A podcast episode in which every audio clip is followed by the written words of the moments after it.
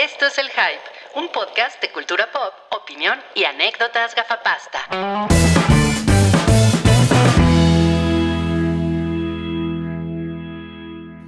Bienvenidos al Hype 464.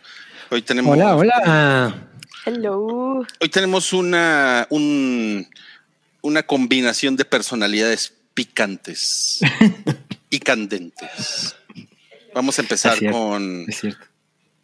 Yamiau Bebecita, quien está por ahí. ¿Qué Gracias. tal? ¿Cómo están? Buenas noches. Gracias por tenerme aquí con ustedes en este episodio tan épico, mágico bueno. y musical. Muy buenas noches. Veo, veo que tu- tus labios están muy rojos.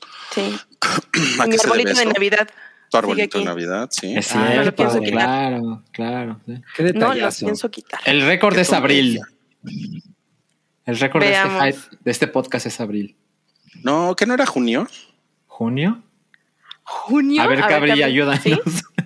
Creo que. Es que no me acuerdo. Creo que sí, ¿no? Agosto, junio. Agosto, Agosto, ya para qué lo quitabas. agosto al o sea, tampoco es como que yo esté tachando. Este fue el día en que quité mi árbol. No, pero pues Simplemente es que un día me levanté con Fue la Este, conversación en Yo con la impresión de que fue, sí, entre julio y agosto. Tengo- Hablamos de eso como nueve episodios seguidos, de hecho. Discúlpenme Ajá. porque me los perdí. ah, bueno, estabas ahí, pero bueno, ahora sí que cada estaba, quien. pero- estaba, pero no estaba. Estaba Ahora sí que cada quien. como Doctor Strange. Veremos Esa- hasta cuándo. Así, meme de manitas. Esa es, esa es la, la voz angelical de, Cab- de Cabriolet, que hoy se llama If You Seek Amy. Oye, me llamo If You Seek Amy. Me encanta. A ver, voy a intentar hacerlo. ¿Cómo me salió? Es como el Ahora hay meme. que saludar a todos así. A ti no te sale. Ah, Una, dos, tres. Ahí está, ahí está el thumbnail de este episodio. Vamos a lamentar esto. ojalá los que estén en audio vengan a verlo en video porque estuvo muy cute. Y por, y por supuesto, tenemos también la presencia de Salchi, que hoy se llama Arnulfo. Hoy soy Arnulfo, sí. Yo sí, yo sí conocí a un Arnulfo, güey. Ah, y era cercano, querido. Oh, dude. No, Se parecía a Salchi. Ajá, pasaron No. juntos una temporada en una montaña. no, pero, pero sí, no, pero sí, órale, con nuestros sombreros vaqueros. Pero sí nos, no- nos daba mucha risa. Se llamaba Arnulfo Piña. Arnulfo Piña. No, qué chingón nombre. Oye, Era un nombre. muy verga. está chingón. Casi tan chingón como Lalo Luna. ah, la Lolanda. Pero yo no sé si Lalo Luna realmente se llama así o se lo invento. O sea, Pues es, demas- lo- es demasiado nos lo dijo, chingón. nos lo dijo muy natural. Para quien no recuerde esa referencia, Lalo Luna es el taquero de Capri. Es el tanquero de cabecera de Cabri. Exacto. Exacto. Tiene, unos tacos bien asquerosos que no mames, los amo. O sea, son asquerosos porque dudas mucho de dónde vienen y, o sea, todo es muy, ¿Y a dónde todo es, todo es muy dudoso, exacto. De ese pero- tipo de, de asquerosidad. Pero saben Sí. cabrón. Pero bueno, tenemos aquí entonces la participación de, de Salchi, el único embutido que es cinema. nueva, nueva bio de Twitter. Además, ¿sabes qué? Hoy te ves, hoy te ves excesivamente nítido, cabri. Digo, Salchi. Cabri. Cabri, Guau. Cabri viéndose al espejo. O sea, Sí. Te ves muy nítido. Ajá, Cabri, quiero decirte así. Salchi, quiero decirte que te ves muy guapo. Estaba aplicando, estaba aplicando el Are you talking to me? Ajá, exacto. O sea, yo sé que luego uno se confunde con el nombre, pero yo nunca le he dicho a otra persona mi nombre. Claro, Nos dice- claro. Hugo Dineo, que vive de ese lado del mundo, por cierto, nos dice que Arnulfo es. es un hombre popular en Filipinas. Ah, me estoy Yo- metiendo en problemas. Exacto. Bueno, Yo lo que o, o te estás es que, buscando una novia filipina. también. no mames. O a lo mejor le gusta el disco, disco, chino, chino, fino, filipino. Disco chino, chino, fino, fino. chino. Eso es el parte del bingo del hype, ¿no? La canción inventada de Cabri. No, ese fue un éxito comprobado de Enrique Llana en, en- a fines de los 70. Ah, es una canción real. Ajá, o sea, y el disco, Es una el, canción el- real. el a- ajá, el álbum traía un disco chino, o sea, traía un juguete de disco chino. Todos los pendejitos andaban con esa mamada en la primaria. como con un palito, Mm. así. Wow. Eso, eso sí, eso sí era arte, no Bad Bunny. y eso. E- ese- esa sí fue una década chingona, no sus mamadas de hoy. Los 70. Exacto. Mira, nos dice. un poquito de la- en la escaleta. Sí, no, bueno, el, el día de hoy, miren, traemos temas picantes. Vamos a hablar una vez más de The Last of Us porque queremos escuchar la Sí. opinión de Yamiao y, Claro. de, y de Cabri. Vamos a hablar de Cowboy de Copenhague, de Servant. Sí. ¿Viste Servant, Salchi?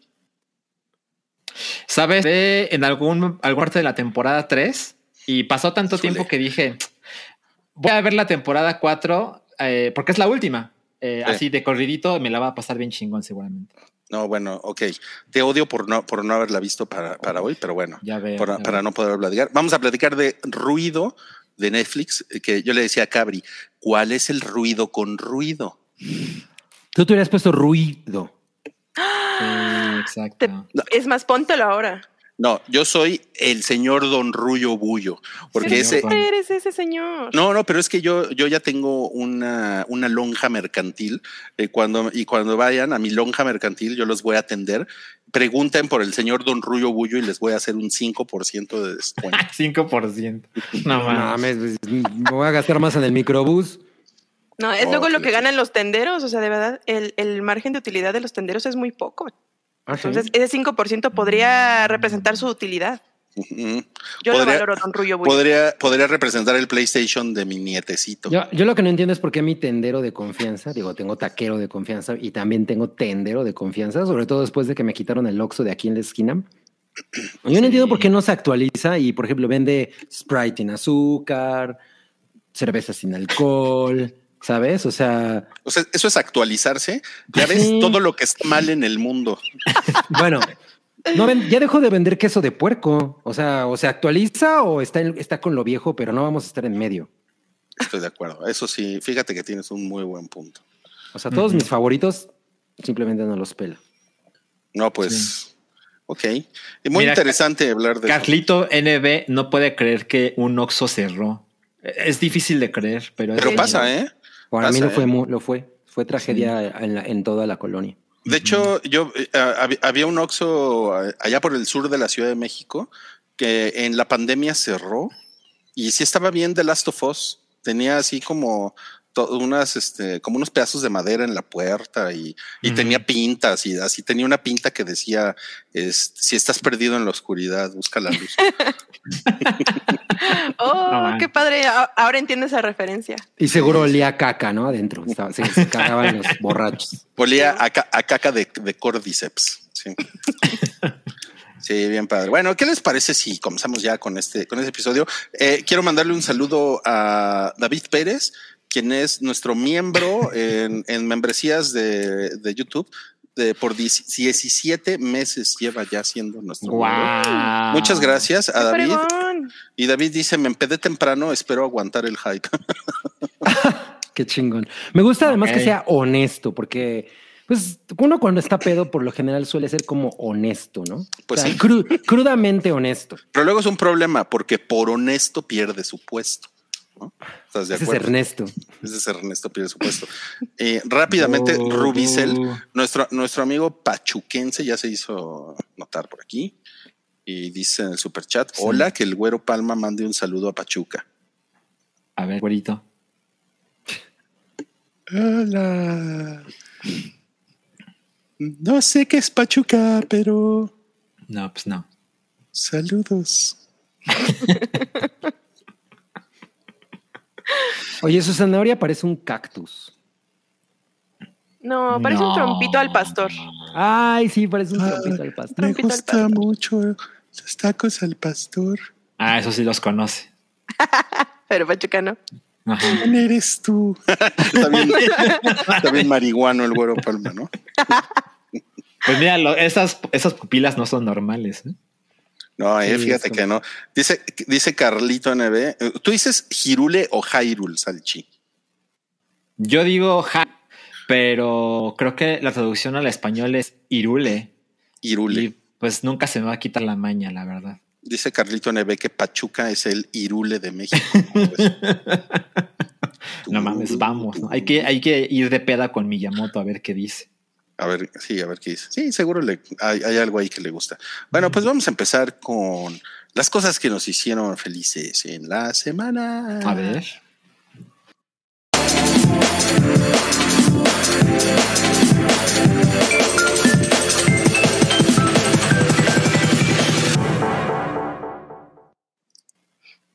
Ahí les van las cosas que nos hicieron felices en la semana.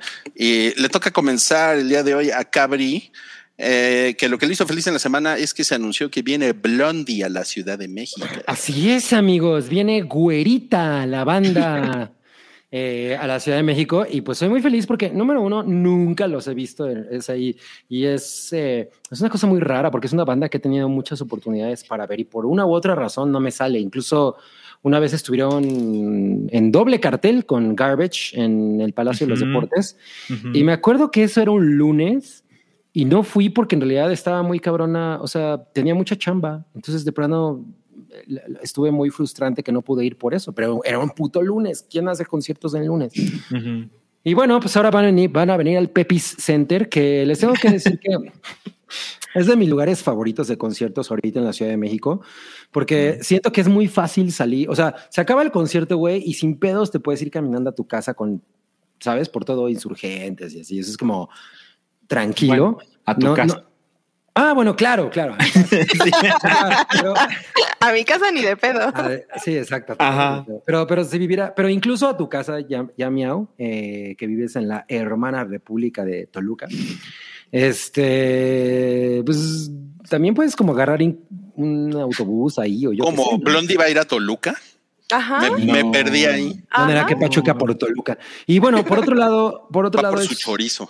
Es un Pero- escenario muy cómodo en realidad, o sea, porque la gente que está abajo Sí. fácilmente puede andar ba- y bailas y, ¿sabes? Como, que, como que yo nunca he sentido mucho, como demasiado caos en ese lugar.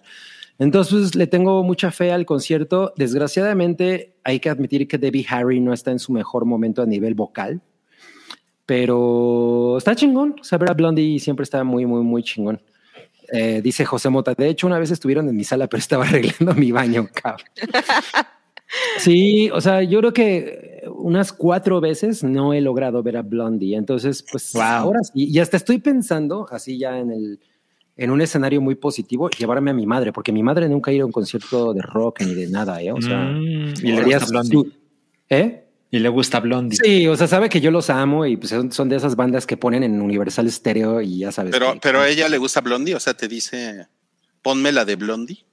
No, él- ella me dice, ponme la de güerita. No, pues conoce las canciones y seguramente po- podría pasar. Además, vive a tres cuadras del Pepis Center, mi madre. Entonces, es como el, es como el plan perfecto. Entonces, muy, muy, muy animado de ir a ver a güerita.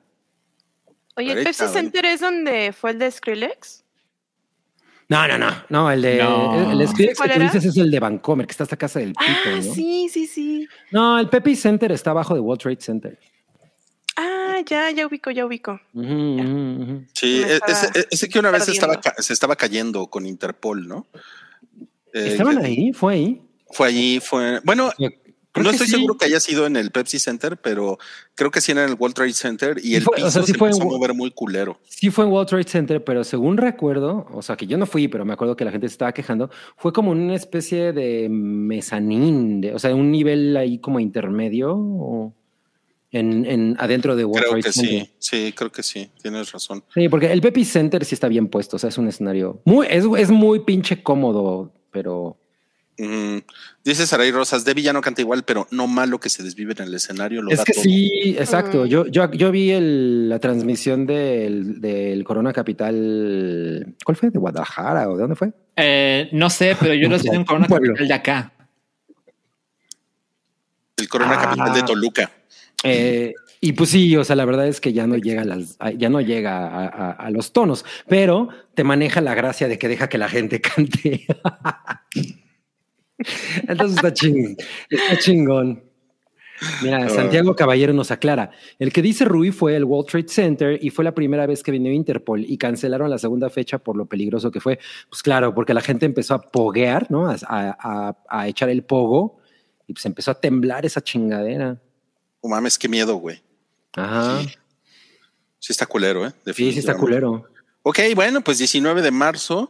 Ya Es saben. un domingo, güey. Bueno, pero pues. Está Pudo mejor que el lunes. Está mejor que el lunes. O sea, Ajá. digo, yo puedo agarrar la peda cualquier día de la semana. Entonces, Ay, Ah, bueno, es como un- yo ahorita no estoy tomando alcohol, así es una, es una ventaja. Ay, sí, es cierto. Es se, cierto. Me, se me olvidaba que ya eres de esos. ay, Ya voy a Pero mira, me voy a echar mi. Así, eso no se te quita, ¿va? Bueno, eh, super chat, ya saben, si usted quiere que Cabri vaya a ver a Blondie, deje, deje un super chat, apóyelo. Anime Deja un superchat de 1400 pesos. Exacto. para el, para el general A. ah, pues el general es, es el lugar Es chingón lo más para general. estar, güey. O sea, sí, sí, es el lugar es- chingón. estar en las gradas es como de ñoños. Muy de acuerdo. Bueno, vamos a pasar a eh, el siguiente de lo que nos hizo fel- felices en la semana y este me toca a mí. Eh, e- este me lo quedé yo porque yo sé que a, a Pipiau también le hizo, le hizo feliz esto. Es el tráiler del Bombero y el Conejo, temporada 3. Oye, esos, Lo- esos mandalorianos tienen el casco como de los guardias rojos del emperador, ¿no? O sea, como que se parece un tienen esa poco. onda, tienen esa ondita, sí. Órale. Mm. Y pues es, este es el primer tráiler, va a salir en marzo la serie, Eh, sale el conejito, el conejito sale divino, como siempre, es súper tierno, ¿no? Sí. Eh, y el bombero trae más amigos bomberos, ya, ya es toda sí. una estación de bomberos. Supongo que en esta temporada sacan su calendario, ¿no? Ajá. Súper lo No, quiero. No mames, bomberos y conejos 2023. Idea millonaria. Ay, güey, qué chingón. Y este, y luego los ves así que se avientan por un tubo, ¿no? Todos los bomberos que van saliendo. No, está, está, está bien padre. Y una, una, una escena que me, que me prendió mucho del tráiler, que es, es una cosa que creo que tengo así como un, un chingo de tiempo esperando, es ver a todos los mamandol- mamandalorianos a- aventándose así de una nave con sus jetpacks, así bien cabrones. Sí. Porque van a ir a romperle la madre a alguien. Eso, no mames, eso. Sí, se ve eso súper épico. Me encantó. Sí, sí, sí. Y pues yo sí estoy, o sea, a mí sí me, me, me llena el corazón. Qué bueno que se fue ese señor amargado. Vamos a hablar mal de él ahora que se levanta. Sí, ni es un conejo, eso es una pendejada. Nada más le estoy dando por su lado. Es un, es un, bom- es un- ¿cómo es un bombero? güey? El conejo verde con telequinesis. Es prácticamente un Pokémon. Sí, sí, sí. Pero dinos, dinos Pipiao, a ti, a, a ti también te hizo feliz. Sí, me puso súper feliz el, el tráiler porque pues me trae muchos buenos recuerdos. Ya traía ganas de, que- de que le dieran continuidad a esta historia. Y algo que estaba viendo que me causó mucha, pues no sé, algo extraño por decir, las personas que decidieron saltarse el libro de Boba Fett no van a entender cómo es que Grogu regresó a manos de su papá. O sea, porque ahí es donde Mm. realmente se explica. Entonces, quienes no vieron el libro de Boba Fett va a ser así de, "Ah, bueno, pues por alguna razón eh, Grogu regresó, ¿no? Entonces, Denle la. Varo- por varo. Yo, yo no Claro vi el libro de. Boba Fett. ah, entonces te perdiste esa explicación, que está padre. Y de hecho, si te la quieres, o sea, si no quieres ver todo el libro de Boba Fett, que Ah, yo eh, No, te diría no que no lo veas todo, eh, no, No, no, ve los últimos episodios, que son nada más donde explican ese tema de cómo es que Grogu regresa con el bombero. Oye, una pregunta. Ajá. ¿Grogu tiene más, o sea, tiene más edad que el bombero? ¿Grogu es más grande? Ah, tiene como cincuenta y tantos años, una, una cosa así. Mm. Probablemente Ajá. sí sea más grande, ¿no? Porque que el bombero. la. Sí, es más grande. Es que la, la especie de, de los yodas, este, que na- nadie sabe cómo se llama la, la especie, eh, son, pues ya sabes, ¿no? Son así como viejitos, ¿no? Ajá, Nacen pero envejecen muy, muy lento, entonces se pueden seguir viendo como bebés, pero ya están muy grandes. Exacto, exacto. Entonces, bueno, si se quieren enterar, pues ojense el libro de Boba Fett. ¿no? Nada más para que se enteren de cómo es que regresó. Exacto, exacto. Y ahora, bueno, ya que Pipiau tiene la, tiene la palabra, vamos a pasar a lo que la hizo feliz a ella esta semana, todavía más que el conejo y el bombero, y es Sí, la temporada más. final, bueno, el tráiler de la temporada final, ahora sí, a ver si es cierto, porque llevan como nueve incisos de Attack on Titan. Y ni siquiera es el tráiler, es como el teaser, o sea, es Una una mamada, cosita de nada. Me puso muy feliz porque pues ya tenía como ese tema como ya bien atorado desde hace tiempo y nos habían dejado como en mucho suspenso. O sea, quienes vieron el último capítulo saben que se quedó realmente muy, muy interesante la serie, bueno, el anime. Y este, y bueno, ya salió el, el tráiler. Lo malo es que es que es una noticia triste y feliz. Lo que me puso triste es que solamente es este, es la segunda parte. A ver, déjenme organizo porque es un cronograma así muy cabrón. Es la segunda parte de la tercera parte de la última parte de Attack on Titan. Entonces, no me hizo sentir como cuando en la escuela escribías un ensayo y así de, este es el bueno, y luego no, este es el bueno ahora sí, este es el bueno el final, ahora sí, sí, sí. Como que así se lo están llevando estos güeyes, ¿no? Eh, entonces es, es, como agridulce, pero pues bueno, ya el 4 de marzo vamos a tener ya el estreno de esta serie. La vamos a poder seguir viendo por Crunchyroll. Si no tienen Crunchyroll, contraten Crunchyroll. Eh, y mm, mm, a, a, a, mí se me antoja, ¿eh? O sea, pero siempre, siempre, ¿dónde siempre te digo quedaste? eso. No, pues yo me quedé en la, yo vi las dos primeras. Fíjate que a mí lo que me pasó con esta, con este anime es que yo no conocía nada del anime porque bueno, salió desde el 2009, ¿no? O sea, ya tiene chingo de rato que salió. Órale. Yo no lo vi en el tiempo que salió, lo vi hace, yo creo que en el 2020 yo lo empecé a ver. Afortunadamente, pues me lo pude aventar de corrido sin tener que esperar tantos años, pero pues bueno, aún así ahorita hemos tenido que estar esperando. Eh, pero te lo recomiendo 100%. Ahorita que ya tenemos tantas temporadas disponibles, eh, pues en Crunchyroll las puedes encontrar todas Sí, y en el que idioma sé. que prefieras. Ujú. Entonces, te recomendaría maratoneártela, porque pues sí, ya estamos en la recta final y se supone que la segunda parte de esta última parte eh, también sale este año, pero al parecer va a salir como a finales de este año. Entonces, pues bueno, ahí. Pues eh, a, a- a lo mejor sí la tengo que maratonear porque ya no me acuerdo mucho. Solo me acuerdo que salía un gigantón y unos, y unos enanitos con unas espadas. No, Con no. eso, con eso. Sí, el enano y los gigantes, la serie. Fi, fu, fa. Había un güey que hacía así, fi, fu, fa.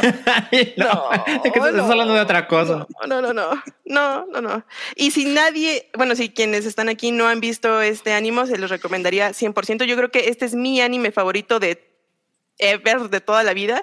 Eh, creo que tiene muy, muy buena historia. La animación es excelente. Hay unos capítulos que están este, calificados al 100% en Rotten Tomatoes eh, y en IMDb. Sí, en IMDb que están al 100%, de verdad son unos capítulos maravillosos eh, y en general la serie es muy, muy buena. Me gusta que no deja como ningún cabo suelto, todos los personajes tienen muchísimo peso en la historia, a mí me encanta, es, es excelente. Oye, pero te dice John Z que la última temporada estuvo aburrida y cuando me enteré que dividieron el final ni la terminé. ¡Pum!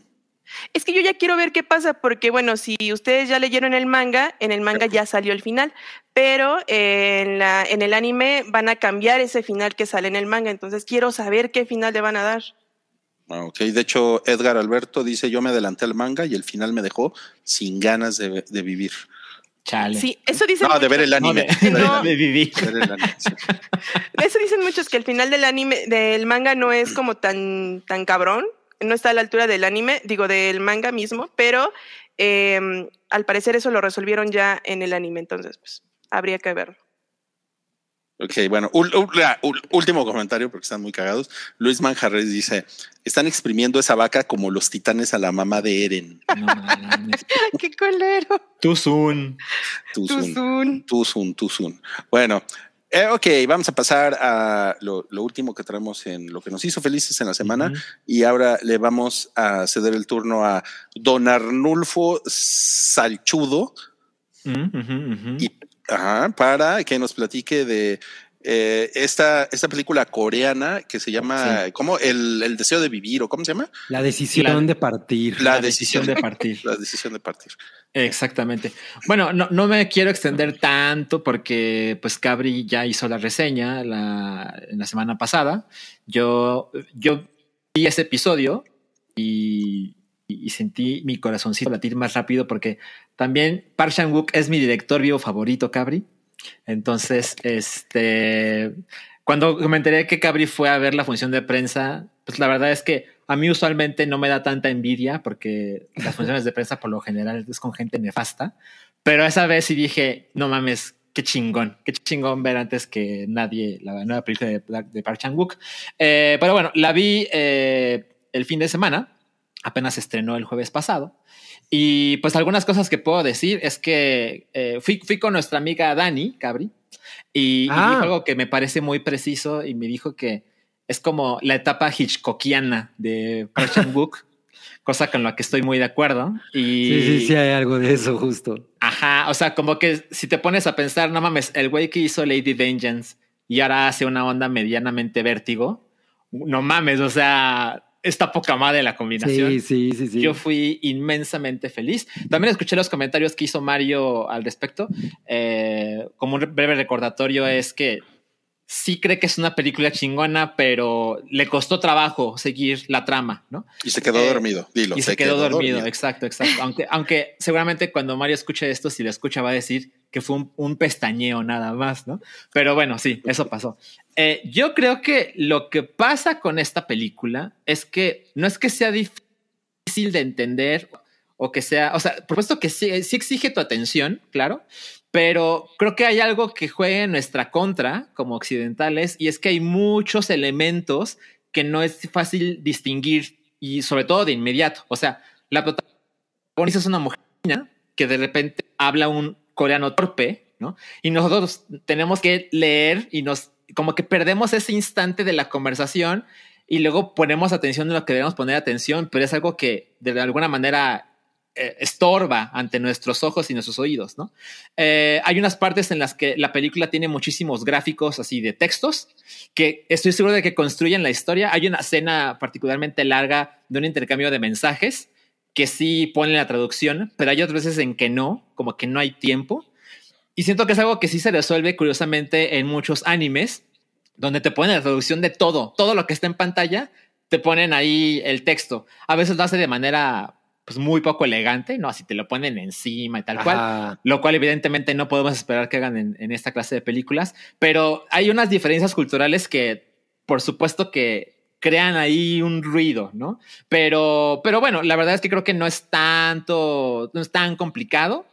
Eh, algo que me parece muy espectacular de la película es la capacidad de mantener la atención durante tanto tiempo.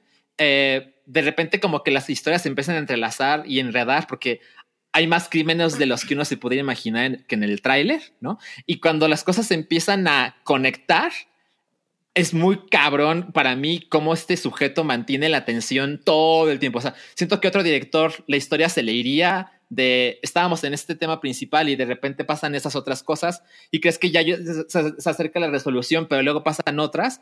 Y siento que en las dos horas 18 que dura en, en manos de otro, esto no hubiera funcionado, pero con él funciona súper cabrón.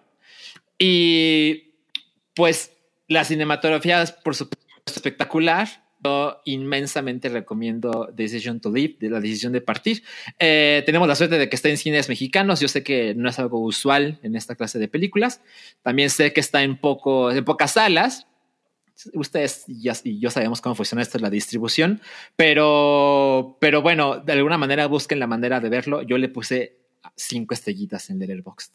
Muy bien. Ah, qué bonito. No, Quiero- si, quiero- si- quiero el si le echan ganas, sí la encuentran, ¿no? O sea, pero es que sí es de echarle ganas. Está- o sea, de para ir al cine. Pues ¿no? eh, mira, en la Ciudad de México evidentemente se- siento que está en más salas. Ahora, Ah, ¿quién, sí. sabe, quién sabe hoy que entran otros estrenos si eso se mantenga? Pero yo sí como que la vi por lo menos, en- o sea, cada sala que de pronto llegaba yo así que estaban en un centro comercial o yo qué sé, veía que, que estaba el cartel. Entonces, pues no, no, no. O sea, no sentí como que fuera una distribución mínima. Pero, pero en efecto, yo creo que ahorita con el fin de semana y nuevos estrenos, pues eso va a cambiar. Y además la, la están nominando a, a premios y eso le va a ayudar, yo creo, a que se quede Sí, más y por, y por eso precisamente es que la pusieron en este momento, ¿no? Yo lo, lo mismo que va, que creo que va a pasar con Banshees of, of Inisherin, Inisherin. Con, va- que- con- con varias películas, pero como que Ujú. febrero es más de. Bueno, ya estamos un poquito, ¿no? Como en época de que empiezan. Eh, esos- En enero, febrero. No, aquí en la cartelera y pero, pero sí va a ir Blondie. Ujú. Pero la película no está. No, pues terrible, ¿eh? Terrible. Ajá, o sea, eh, en la Ciudad de México es mucho más fácil tener acceso a esta clase de funciones. Seguramente fuera de, de esa ciudad ya no tanto. De hecho, sí, no. Acá no. Oh. Entonces, bueno, si pueden alcanzarla en el cine, eh, no duden en hacerlo. O sea, como, como creo que había comentado ya en aquella ocasión, es como un gran privilegio poder una- ver una película de este cabrón en salas. Sí. Eh, entonces, bueno, pues es una gran oportunidad. Y ahora que se estrene Banshees of Inisherin, que es mi película favorita de 2022, Ujú. corran a verla también. Oh, espera, en, en Cinemex está. Cinépolis no la tiene, pero Cinemex de mi pueblo sí. Y, pero nada más Ah, es una ok. función. Ok, ok. ¿Cuál? ¿La decisión? La decisión de partir. Mm. Hay una, hay una función en martes a las 4 de la mañana. Sí voy. ¿Por qué son así con el cine de arte? No ¿Por sé. Y también, bueno, ya, eso es otro tema. Bueno, y les tengo que, y te tengo que decir, Salchi, que me hice muy fan de la. ¿Ves que hay un momento en el que ponen, en, en el que le tocan una canción como pop de pop viejo coreano? Que es como un elemento muy recurrente en las películas de este dude. No mames, me hice súper fan. Ah, ¿le de la, escuchaste por de la lado? mujer que la canta así, güey. Me la estuve escuchando en loop, güey. Andaba quedando por la calle escuchando eso así en loop. Y ni idea de lo que dice, ¿verdad? No, no tengo idea de lo que dice. Pero suena increíble. No intenté cantarla, eso sí te, voy a, te lo puedo asegurar. Ya, ya. Pues googleale, googleale. Bueno, eso fue lo, lo que nos hizo felices en la semana. ¿Y qué les parece si leemos aquí unos superchats que tenemos pendientes? Este es de Rubicel Science. Dice Cabri. Saludos, que el Pennington mande un saludo a Pachuca, mi horóscopo. Soy Aries.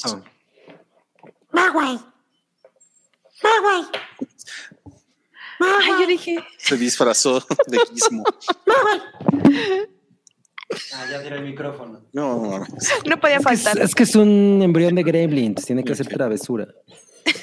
Bueno, pues ahí estuvo el saludo a Pachuca por parte del, del Paddington disfrazado de Mogwai. Y Aries, por supuesto, no comas hot dog en las calles. La salchicha puede estar cruda y te da una gran indigestión. Tu Ah. número de la suerte es el 3. Ahí te ves, porque esta fue tu ¿Por horóscopo. qué, por qué- Es Memo Ríos. por qué crees que tienen que rimar los horóscopos? Eso es muy Exacto. curioso. Exacto. Otro de Rubicel dice, Ah. eh, Salchi, mándeme un saludo. Ah, mira, él quiere un saludo para él, no para Pachuca. Te mando, te mando un saludo y un abrazo, Rubicel. Pero solo quería un saludo. El abrazo fue gratis. Oye, que nos diga Rubicel cuáles son en realidad los mejores pastes de Pachuca, porque ya ves que aquí hay unos que son como una A lo mejor no le gustan. A lo mejor Rubicel come. dice, no, yo no vivo en Pachuca. Pero Exacto. quiero mandar saludos. Solo me gusta. Es un fetiche. Ajá. Oye, dice Santiago, Rubicel ha hecho más por la promoción de Pachuca que el gobierno de la ciudad. y estoy de acuerdo. Seguramente. Braulio Valenzuela dice, ah, mandó sus cuatro pesos mexicanos, No. que son nove- 900 ars, eh, para que Salchi cuente un chiste con voz de Batman. Órale. güey. No mames, qué pendejada. Este. ¿Cuántos serán 900 pesos argentinos? Pesos Este. ¿por, qué, por qué no hacemos algo? Déjame googlear un chiste estúpido y breve. Y, y cuando, en, en un instante lo encuentro y te digo, ¿va? Pues mira, tienes uno perfecto para, para Batman, que es este. Este era un niño tan feo, tan feo que en vez de pajarito tenía murciélago. A Estuvo ver, cuéntanos. Salchi. A ver, cuéntalo. No, no, no. Yo no me Pues siento es como- corto y hay un murciélago involucrado, o sea, perfecto para Batman. A ver, deja que Salchi busque, su, busque su, su propio chiste y ahorita volvemos. Ajá, son, claro. son 93 pesos, ya lo googleé. Ah, bueno, bueno, Sí. bueno, ok. No, Ay, una- una sí, sí, lana, sí. güey, Entonces sí, una sí, lana. sí. Una lana, cabrón. A ver, Gina con G, gracias. Dice, hola chica y chicos guapos. Los extraño en vivo, pero no quita que alegren mi día con la repetición. Los TQM. Ruiz, ¿recomiendas Servant Maratón o cuando sale? Eh, yo, pues cuando sale. Yo, yo recomiendo eso, pero creo que se puede maratonear muy fácilmente también. La verdad es que haz lo que quieras. Y Salchi, ¿qué haz lo que pues Sí. es su tiempo? Salchi, ¿qué opinas de Hog- Hogwarts Legacy? Ah, bueno, eh, es importantísimo especificar que a mí el universo de Harry Potter así me da urticaria, eh, me Mm. caga. He visto las, no, no, no, vi las ocho películas de Harry Potter y siempre digo lo mismo, iba con amigos, iba con gente que sí estaba interesada y saliendo así, se me olvidó todo, no me importaba nada, ¿no? Este, O sea, ¿se, se te olvidó tu nip del cajero? también, este, cuando, cuando, cuando se muere Dobby, ese se llama Dobby, ¿verdad? Sí, el duende. El, El chihuahueño. Me vale Chihuahua. verga, o sea, no, no podía importarme menos. Entonces, ese es el contexto de. No tengo ningún interés por Hogwarts Legacy, pero veo que la gente que sí son fans están muy prendidos porque en teoría, al parecer, pues sí ofrece un juego que pues con muchos de los elementos chingones de, de los libros, ¿no? De la academia, de las clases, del creo, creo que también tiene el Quidditch, eso no estoy tan seguro, pero creo que sí. Entonces, yo creo que los que sí son fans de Harry Potter sí deberían tener ahí como, como favoriteado lo que pase con Hogwarts Legacy. Yo no, Bueno, pues bien, una opinión honesta honesta, sí. de Don Arnulfo, que por cierto, ya te pusieron por ahí. Robot Ajá. te puso, no ma, mi abuelo se llamaba Arnulfo. ¿Qué pasó ahí? Ya Sabíamos que esto iba a pasar, sabíamos que esto iba a pasar. Esto iba a suceder. Esto iba a suceder. Pues vamos a pasar al siguiente superchat. Lo siento, cuenta que no robot. pasó nada. Gina con G ya le está dejando aquí a Cabri para su, para su boleto de Blondie. Eh. 25 pesitos.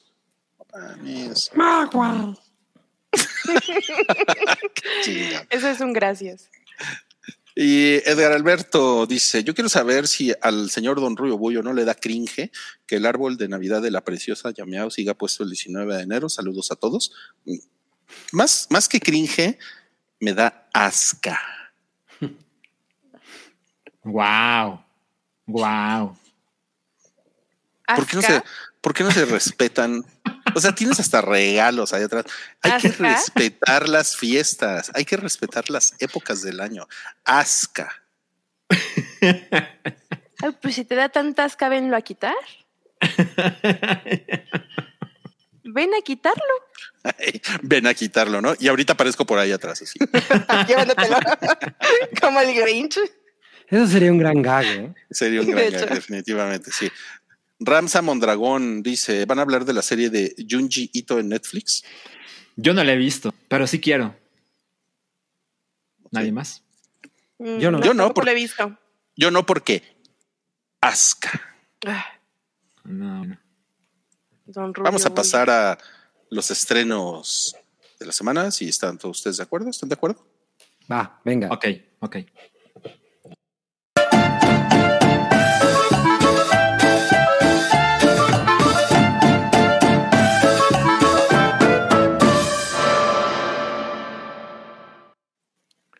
Esta semana en Netflix, o sea, hoy, 19 de enero, se estrena That 90 Show. ¿Alguien vio Sí. That 70 Show alguna vez? La verdad, yo no. O sea, llegué a ver Yo sí. episodios así como aislados, Ah. pero no, no te puedo decir que soy. Ah, yo como Cabri, pero, pero igual. bastantes episodios aislados.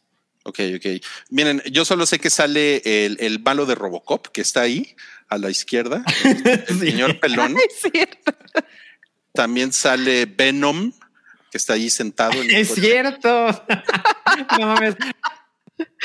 Nunca pensé que este güey dice, ah, ahí está, ¿no? Pero es cierto. Ahí está Venom, sí. Y también sale, sale mi novia Laura Prepon, que es, que es, es una Ella lesbiana. salía, ella salía en la. En la Orange original. is the New Black. Y ajá, ella, ella, ella es mi novia lesbiana en Orange is the New Black. Sí. Pero ella es mi novia lesbiana. ¿Es, ¿Ella es tu novia lesbiana? Ah, bueno, pues es nuestra novia lesbiana, sí. Porque además, además es, es bookwormcita como tú, Yameo. Ajá, Ahí, sí, sí, ahí Ah, en- ajá, en en Orange is Orange. the New Black, sí. Sí, sí. Y este, y pues, ¿qué creen? Yamiao se llevó la, la misión de ver el primer episodio de That 90 Show de Netflix, que compró esta propiedad, ¿no? Para hacer una secuela. Y pues nos va a platicar cómo le fue. A ver. Ok, pues si ustedes están familiarizados con That 70 Show, es lo mismo, es exactamente lo mismo, es exactamente el mismo humor. Eh, al igual que ustedes, yo no vi la serie así religiosamente, llegué a ver muchos episodios eh, porque tenía un amigo que era muy fan de la serie, ¿no? Entonces, pues siempre que íbamos a su casa estaba puesta sí o sí esa pinche serie. Entonces, pues ni pex, no la tuvimos que chutar mucho tiempo, ¿no? Porque era la única casa en donde podíamos echar el drink, entonces tenía ese costo. Eh, y bueno, entonces eh, ayer vi el tráiler y dije, ah, ok, va, va, o sea, tiene como la misma vibra, vamos a ver. Y el día de hoy, mientras estaban horneando unos panecillos, me puse a ver el primer capítulo y, oh por Dios. Yo siento que si el día de hoy viéramos That 70 Show, es una serie que el humor no ha envejecido bien. Y con That 90 Show es, es como si se hubieran quedado estancados con el mismo humor, pero queriéndolo transportar a los noventas, entonces con toda la parafernalia de los noventas, pero con el mismo humor de, de los setentas. Entonces es un, es un auténtico dolor de cabeza. De verdad, la pasé muy mal. O sea, cada minuto que yo estaba viendo esto, la estaba pasando mal. Los chistes son realmente No, estúpidos. O sea, es, es insufrible, o sea, de verdad no, ni siquiera quería terminar de ver el primer capítulo, son largos, son 10 capítulos de aproximadamente una hora cada, cada ¿Qué? capítulo. What? Estos son largos, eh, no tienen mucha sustancia, se, se sienten los chistes reciclados de la serie anterior, tenemos obviamente a los mismos personajes, pero ahora, eh, bueno, pues son los nietos, ¿no? O sea, los hijos de, de los protagonistas de That 70 Show, ahora son los nietos de estos dos señores de, ¿cómo se llama esta, esta señora? Ay, no me acuerdo del personaje, lo siento. La abuelita. la abuelita y el abuelito, este, pues ahora les toca ver a esta generación, ¿no? Eh, tenemos aquí también sale, en el primer capítulo vemos que sale Ashton Kutcher y Mia Kuntis, Kunis. perdón, Kunis. Este, y nada más así como de, ah, bueno, ahí les va un poquito de fanservice, van a salir ellos, pero no, no, no se las recomendaría ver ni a mi peor enemigo. Red y, ajá, Red y Kitty son, son el abuelito y la abuelita, muchas gracias. Este, no, la pasé realmente muy mal. El, el humor es muy, muy gringo, es muy estúpido, es, no, no, no se las recomiendo, sí está bien rancio. No mames, qué Chale. horror.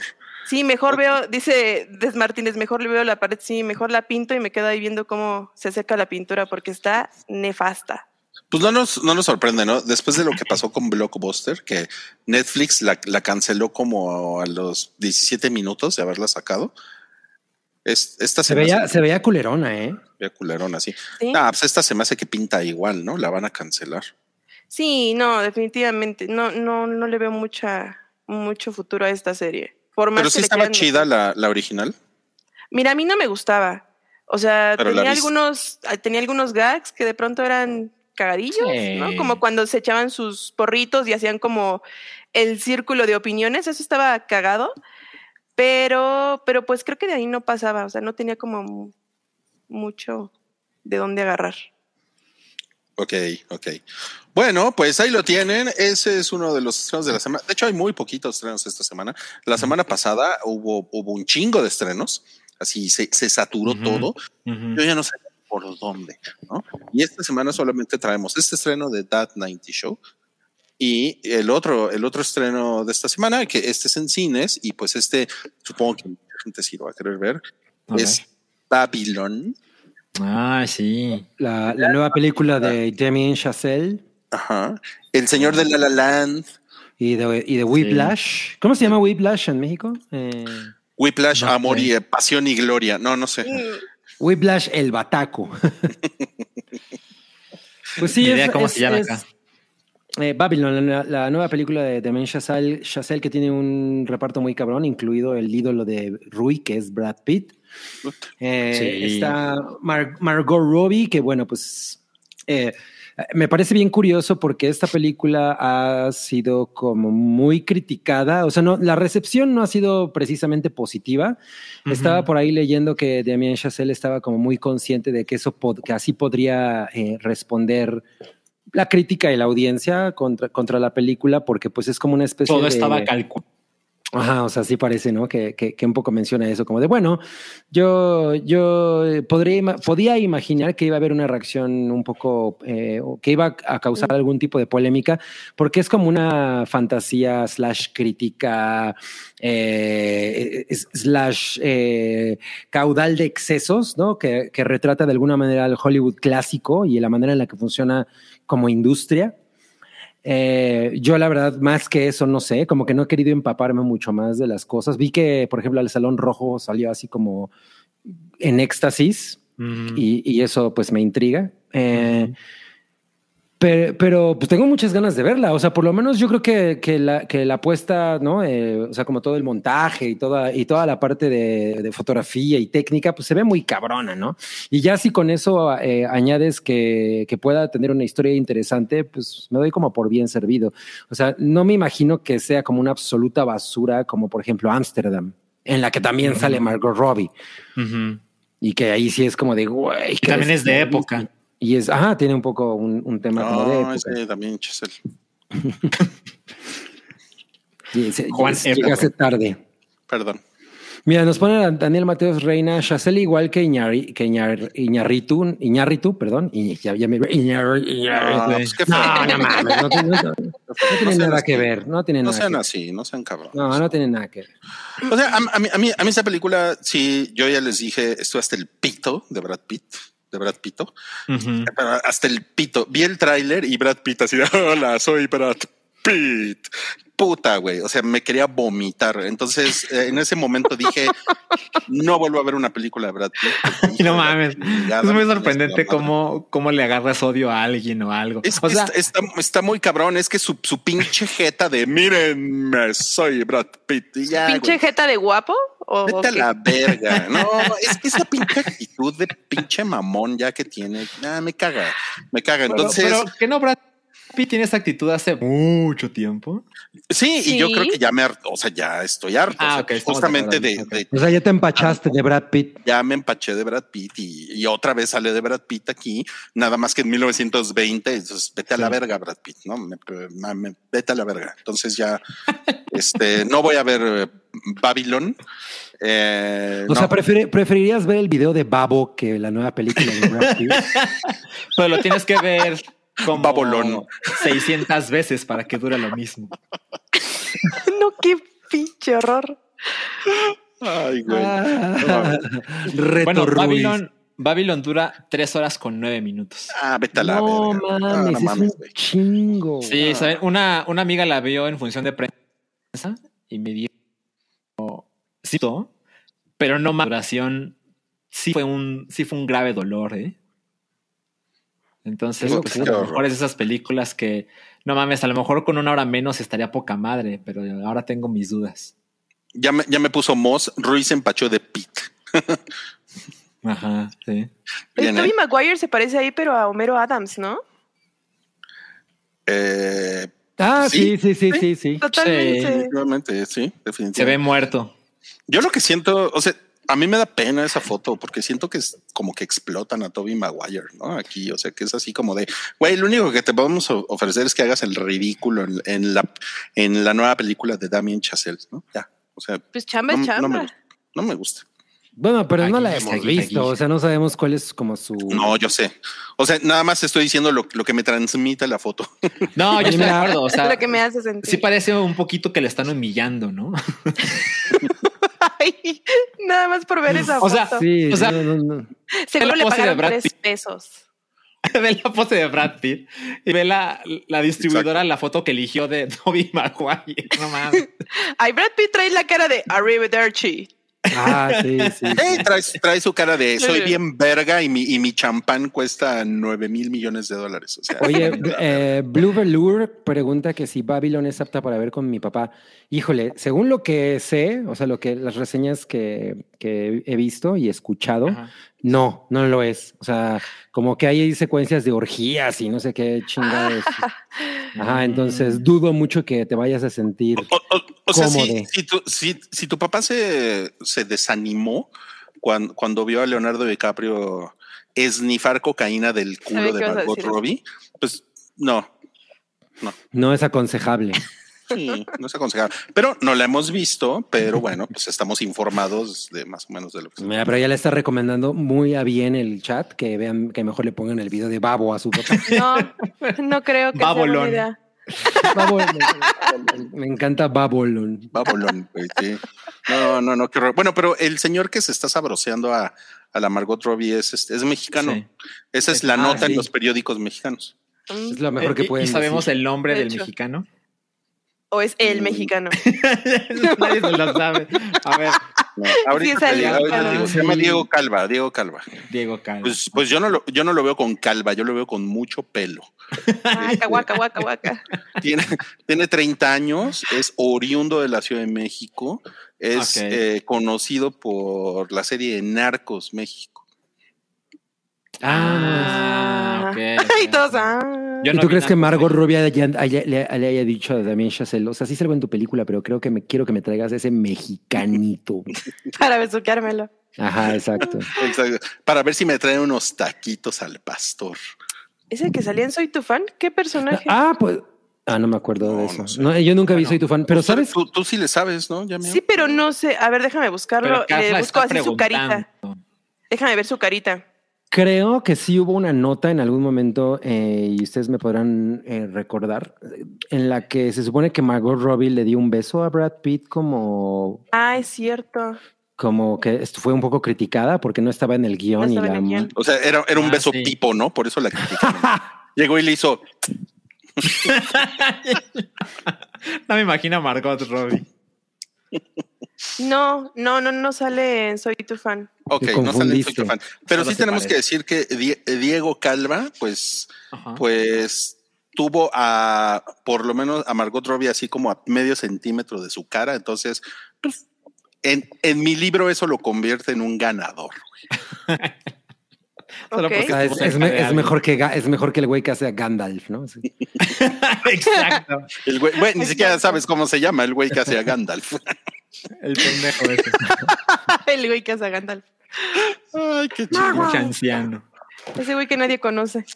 Bueno, si a ustedes les gusta el cinema y tienen, les sobran tres horas y nueve minutos más comerciales, De vida. ¿no? O sea, les sobran tres horas y media más o menos de su vida, más lo que hagan al cine, ¿no? En trasladarse. Bueno, pues vayan a ver Babylon. Se me, se me antoja muy cabrón. No, no, Manuel Rubalcaba dice: No quiero pasar lo mismo que cuando llevé a mi abuelita a ver Nymphomaniac. ¿Quién lo diría? Yo creo que se Ay, durmió. ¿no? Como, o sea, seguro se durmió. A lo mejor la abuelita estaba así. o así. Súper interesante. Esto es cinema. Ajá. Oh, es que chingón. Ok. Bueno, pues ahí lo tienen. Esos son los estrenos.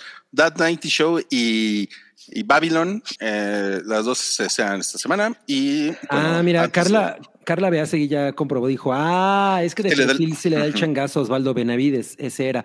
Yo me acuerdo de Osvaldo Ah. Benavides. Pero no dice changazo, dice gatazo. Ah, gatazo. Bueno, changazo. mismo. Da el changazo es una Este- expresión que no existe. Da el changazo. Ah, ¿no? Yo creo, yo creo de Osvaldo Benavides en, en la, en la primera noche. ¿Se acuerdan de la primera noche? Sí, cómo no. Sí, sí, sí. Ahí ¿A, fue a- lo- a- a- a quién se regala? A Mariana, No, no, no. Ah, Mariana Ávila se llamaba. Mariana. Ávila, sí. Ah, esa no la vi. Ajá. A mí ella no, se, no, no me se gustó. regala. Sí, eh. De ñor. Qué básico eres. De señor Don Rullo Bullo. Soy el señor Don Ruy. Muy en persona. Solo- Deberíamos, solo- deberíamos hacer, deberían rescatar esas dos películas. En la segunda ya salían Irán Castillo y Sherlyn y, o sea, como que ya tenían. O sea, que es un remake. Mira, No, solo, no. Solo, solo por decirme básico, para ti no hay 5% de descuento en mi lonja mercantil. Tremendo. Cuando vengas por tu queso de No, puerco, no, te voy a decir, Ay, no mames. Y no te va a regalar tu rebanada. No, ¿eh? Así, eh, su pruebita, ¿no? Así de, oiga, y, y mi así pruebita. joven, ¿no? En el, Para ro- usted el no rollito de queso de puerco. Ay, no, qué asco. Para qué usted no hay pruebita. Bueno, tenemos un super chat. Rubicel dice: Pastes A ver. buenos en el Real. Cuando vengan, los invito. Ah, mira, mira. Ah, es, ok, ok. es que A él sí le gustan son- los pastes. Sí.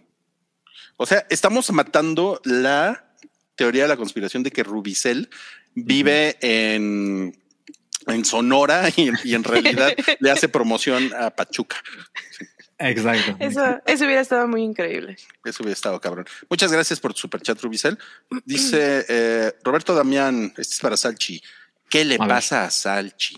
¿Cómo que me vale Dobby? Uh, Sí, yo sé. Es algo además generacional. Hay gente que se me ofende, pero pues Sí. no es personal. Era solo un elfo. Ajá, exacto. E- Eso podría ser una buena, un buen título para una película mexicana, ¿no? Gente que se me ofende. ¿O no? O no, o no. Sí, tienes razón. Bueno, vamos a las cosas que vimos en la semana, ¿va? Va.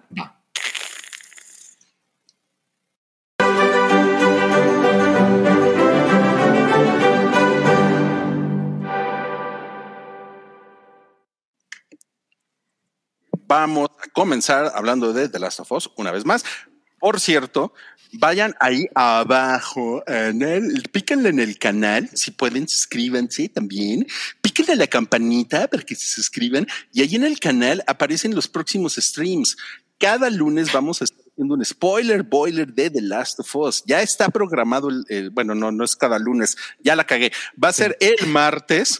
Discúlpeme, ah, va a ser el martes. Sí. Eh, el próximo de Last of Us, el episodio 2, que se llama Infectados, lo vamos a discutir con spoilers. Entonces, miren, tienen dos días muy buenos para, para ver el episodio, ¿no? Y para venir a discutir con nosotros, así con Correcto. spoilers. Estamos Mario, está Salchi, está Ujú. Mobley. Ese es el comercial.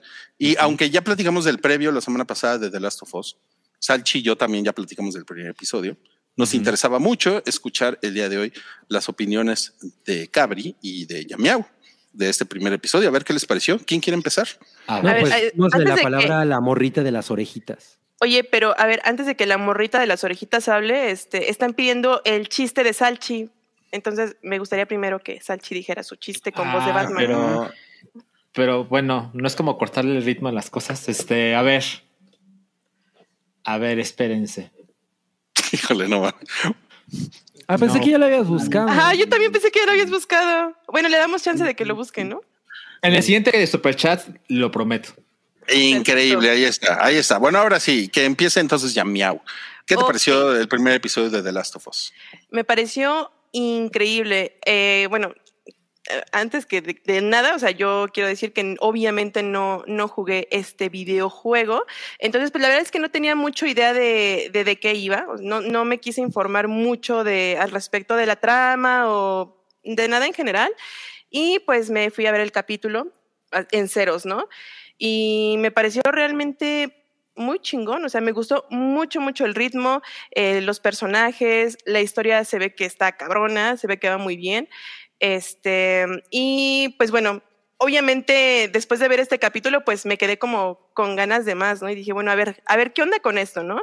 Y en TikTok me empezaron a salir muchos mm, videos acerca de, por decir, las comparaciones del videojuego, o sea, de las primeras escenas del videojuego con las primeras escenas de este primer capítulo de The Last of Us, y me pareció increíble, o sea, hay había una división de pantallas en donde te ponían la cinemática del videojuego y abajo te ponían las, la escena de, de la serie y cuadro por cuadro, o sea, diálogos exactamente iguales y eso me parece increíble porque creo que habíamos tenido como una racha muy mala de adaptaciones muy mediocres de, de videojuegos a series, ¿no? E incluso de videojuegos a películas. De hecho, rescatables como películas, pues nada más recuerdo como Silent Hill, ¿no? Porque de ahí en fuera creo que todo lo demás no ha sido como muy, muy apegado al videojuego. Y aquí se ve que, bueno, es una producción de HBO, entonces ya de ahí sabemos que pues tienen mucha calidad y creo que se nota, o sea, se nota en lo que estamos viendo en pantalla, se nota que le metieron varo, se nota que las personas involucradas con este proyecto realmente saben de qué va el videojuego, saben de qué va la historia, incluso vi que hay algunas adecuaciones que hicieron para, para la historia de, en la serie, que por decir, en el videojuego todo el tiempo o una gran parte del tiempo están usando como máscaras para, para no infectarse con las esporas de este hongo y en la serie pues vemos que prácticamente nadie, ¿no?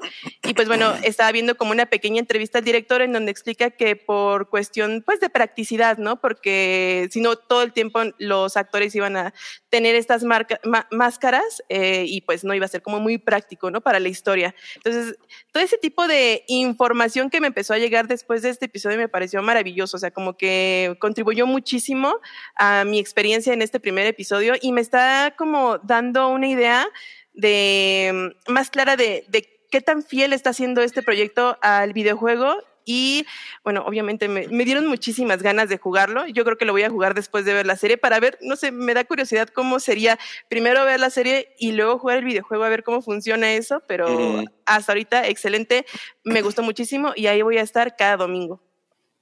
Chingón, ok. Entonces le das palomita y tú, Cabri. Palomita. Eh, pues sí, me, la verdad es que me gustó mucho. Hay una cosa muy eh, que, bueno, obviamente yo no jugué el juego, pero pues The Last of Us es como una como un título que tiene un chingo de fans, es un tema de conversación muy constante. Obviamente, al estar metido en, en un podcast y un, un medio que tiene que ver con el entretenimiento, pues también un chingo de cosas y no necesariamente estás como tan al margen. Entonces, eh, pues tenía ciertas expectativas de cómo podría ser la serie a, raíz de, que conocía cosas. Yo creo que eh, Bella Ramsey es un gran asset dentro de la serie. Ella lo hace muy chingón. Tiene, tiene, tiene un carácter que le va muy cabrón al tipo de personaje que está interpretando. Pedro Pascal pues, está bien, no, no podemos esperar otra cosa de Pedro Pascal. A mi juicio pasa una cosa y es que desgraciadamente para por lo menos el primer, el primer episodio, tenemos tanta historia y tanta y tanta tantas imágenes y secuencias como muy emblemáticas en el dentro del cine de zombies slash infectados que estás como esperando ciertas cosas y no siento que la serie necesariamente de nuevo el primer episodio porque pues no podemos hablar de la, de la serie completa no siento que escape a ellas hubo, hubo momentos que pues de alguna manera yo dije, ah, ya sé qué va a pasar con esto, ya sé hacia dónde va, ¿no? O sea, por ejemplo, los ruquitos del principio, y dije, no mames, ruquitos viviendo al lado, güey, esos son los primeros cabrones a los que se va a chingar y ya sé qué tipo de escena vamos a ver, ¿no? Claro. Eh, ese tipo de cosas. Luego la primera, la secuencia de, de, cuando ellos por primera vez huyen, eh, pues obviamente está de huevos ejecutada y lo del avión es maravilloso, pero no puede, no, yo no pude dejar de separarla de la primera secuencia del, del POV en Dawn of the Dead de, de Zack Snyder. Órale que de alguna manera tiene como funciona igual, ¿no? O sea, los güeyes están escapando en su, aunque aquí se encuentran mucho más cosas y, eh, la escena está mucho más, se, extiende más y, está el pedo de que pues el cabrón está tratando de cuidar a su hija. Eh, entonces eso le añade niveles de, Tensión. De, estrés, ajá. Pero ya también sabías qué iba a pasar con la chavita que vemos ahorita hasta la izquierda de la pantalla, por ejemplo. O sea, eso a mí para nada me, pareció sorprendente. Y siento que ya el momento en sí no fue para mí tan impactante como a lo mejor lo podría haber sido si yo no hubiera sabido que realmente la protagonista es la otra, ¿no? O sea, y hay una razón para que así sea. Y que no es hija de Pedro Pascal, ¿no? Exacto. Y, y, y, y como me pasó eso, sentí que a lo mejor es, es, es, de alguna manera como una especie de maldición cuando, cuando le tienes tanta pasión a algo y que de pronto te lo llevan a, este, a un medio diferente.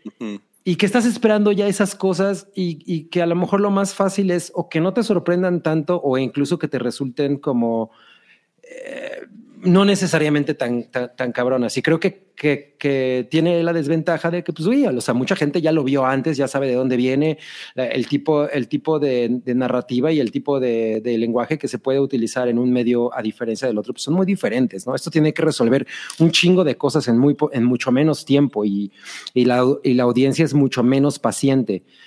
Pero también le ayuda un chingo que las actuaciones son maravillosas o sea, si, si, si, te quedas muy, muy eh, enganchado con los personajes, al final ir descubriendo como, toda, como todo lo que hace a The Last of Us ser The Last of Us, está poca madre, ¿no? O sea, ya, ya como, como la bienvenida al universo de alguien que nunca había tenido contacto real con, con el material original, pues el primer episodio lo hace bastante bien. Entonces, Creo que sí es una cosa que si por lo menos este primer episodio no me resultó así volátil, ¿no? Sí, sí me gustó. Sí voy a ver el próximo domingo el segundo y, pues yo espero que vaya creciendo como el, el, el, engan, o sea, el engancharme con, con, con, ello, ¿no? Claro, claro. Ok, ok, ok. Pues ok, entonces eh, ya saben, el martes nos vemos para platicar de, The Last of Us con spoilers del segundo episodio. Yo les quiero decir que el segundo episodio está muy cabrón, muy, muy, muy cabrón. Pero, pero pónganme mucha atención. El tercer episodio Ahí vas. Los va a quebrar emocionalmente. A ver, es- es- a ti no te gusta que te hagan eso. No, O sea, no, no, no, no, no, no. Vamos a estar no, no, no. esperando así No, del no, momento. del Es lo único, episodio. es lo único, es lo único. Es lo único. No, Vamos a, entrarle al episodio con el, con el pre, con el pre de ah, este no me, me va a quebrar emocionalmente.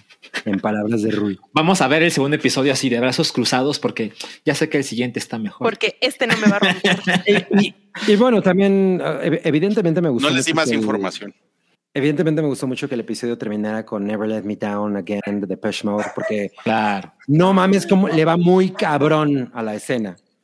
O sea, esta cosa de I'm taking a ride with my best friend y pues la niña está como, o sea, a lo mejor no es su mejor amigo este güey, pero sabemos que a futuro eso es una cosa que va a ocurrir y, es- Ujú. y, es- y emprenden como este, pues este recorrido juntos en el que pues la, o sea, la canción dice, él me, él me dice que no voy a querer bajar nunca. Eso es como todo, todo lo que significa la canción le va de huevos a la escena y le va de huevos al concepto de música de los 80 que significa cierto tipo de, de alarma, ¿no? De alerta en, en, en el lenguaje de estos dudes. Sí, Ok. está poca madre. Muy bien. Yo, puedo decir pues dos cositas breves. A ver, la primera claro. es que, o sea, Arnulfo. Arnulfo, está, HBO está tan convencido del producto que tiene en manos que, corrígeme si estoy equivocado, pero creo que de, de ninguna manera es usual que haya tanta gente, críticos, que ya tienen, ya vieron toda la serie. O sea, HBO les dio todos los episodios.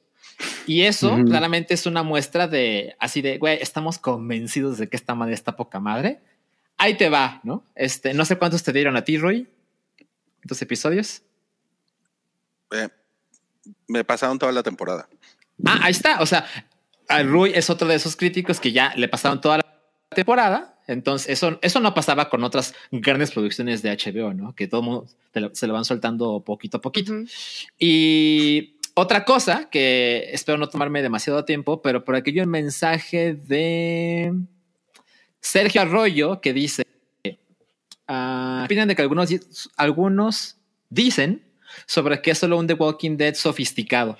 Bueno, ah, lo que pasa es que el Internet ya está haciendo lo que hace mejor el Internet, o peor, que es hacer menos eso que mucha gente adora.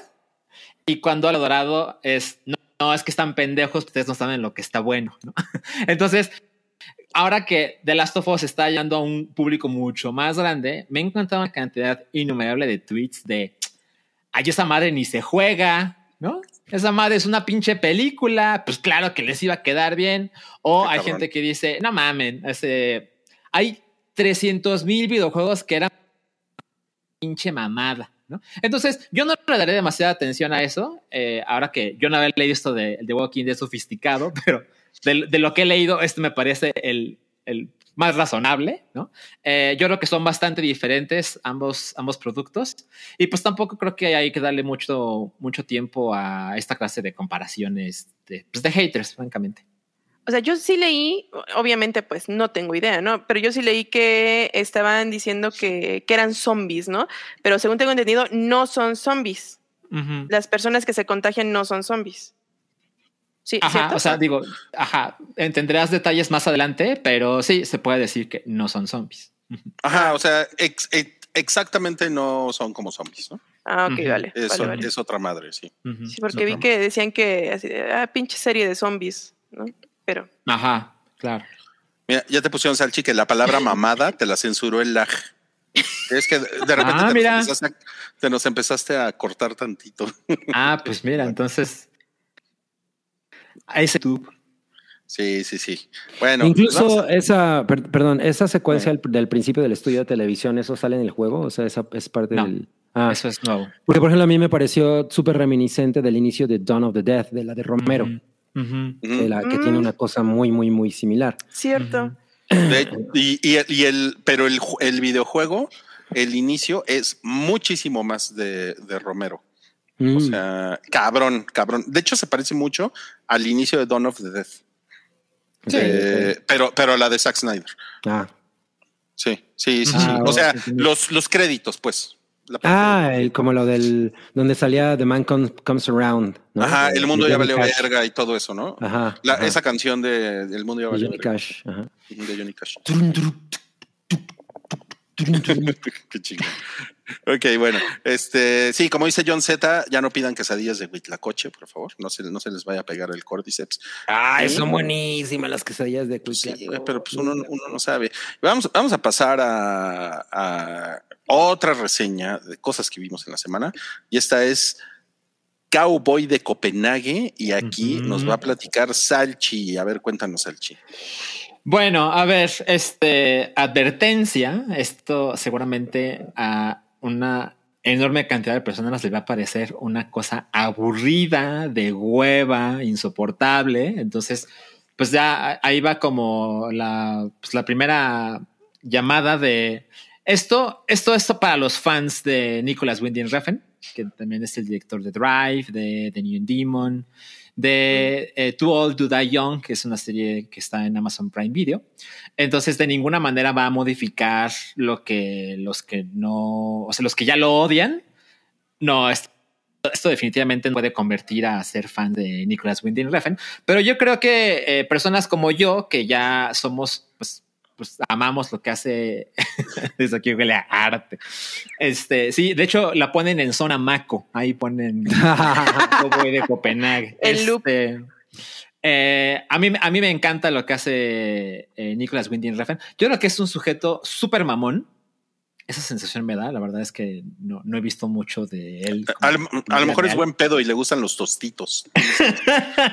Los dorilocos. A lo mejor, a lo mejor, no parece, pero a lo mejor. Eh, lo que tiene Copenhagen Cowboy, eh, bueno, Cowboy de Copenhague, es que es una serie solo de seis episodios, de seis episodios de una hora cada uno, pero de todos modos es una serie lenta, eh, contemplativa. De repente la cámara dura bastantes eh, minutos en que no se mueve y, tiene unas cosas que son como de, ah, nos queda claro que este güey le mama David Lynch, ¿no? Eh, pues, evidentemente, pues, con más razón estoy ahí, ¿no? Pero hay unos encuadres, incluso así hay unas tomas de carretera, que es así como, güey, esto lo sacó de los highway y esta clase de cosas.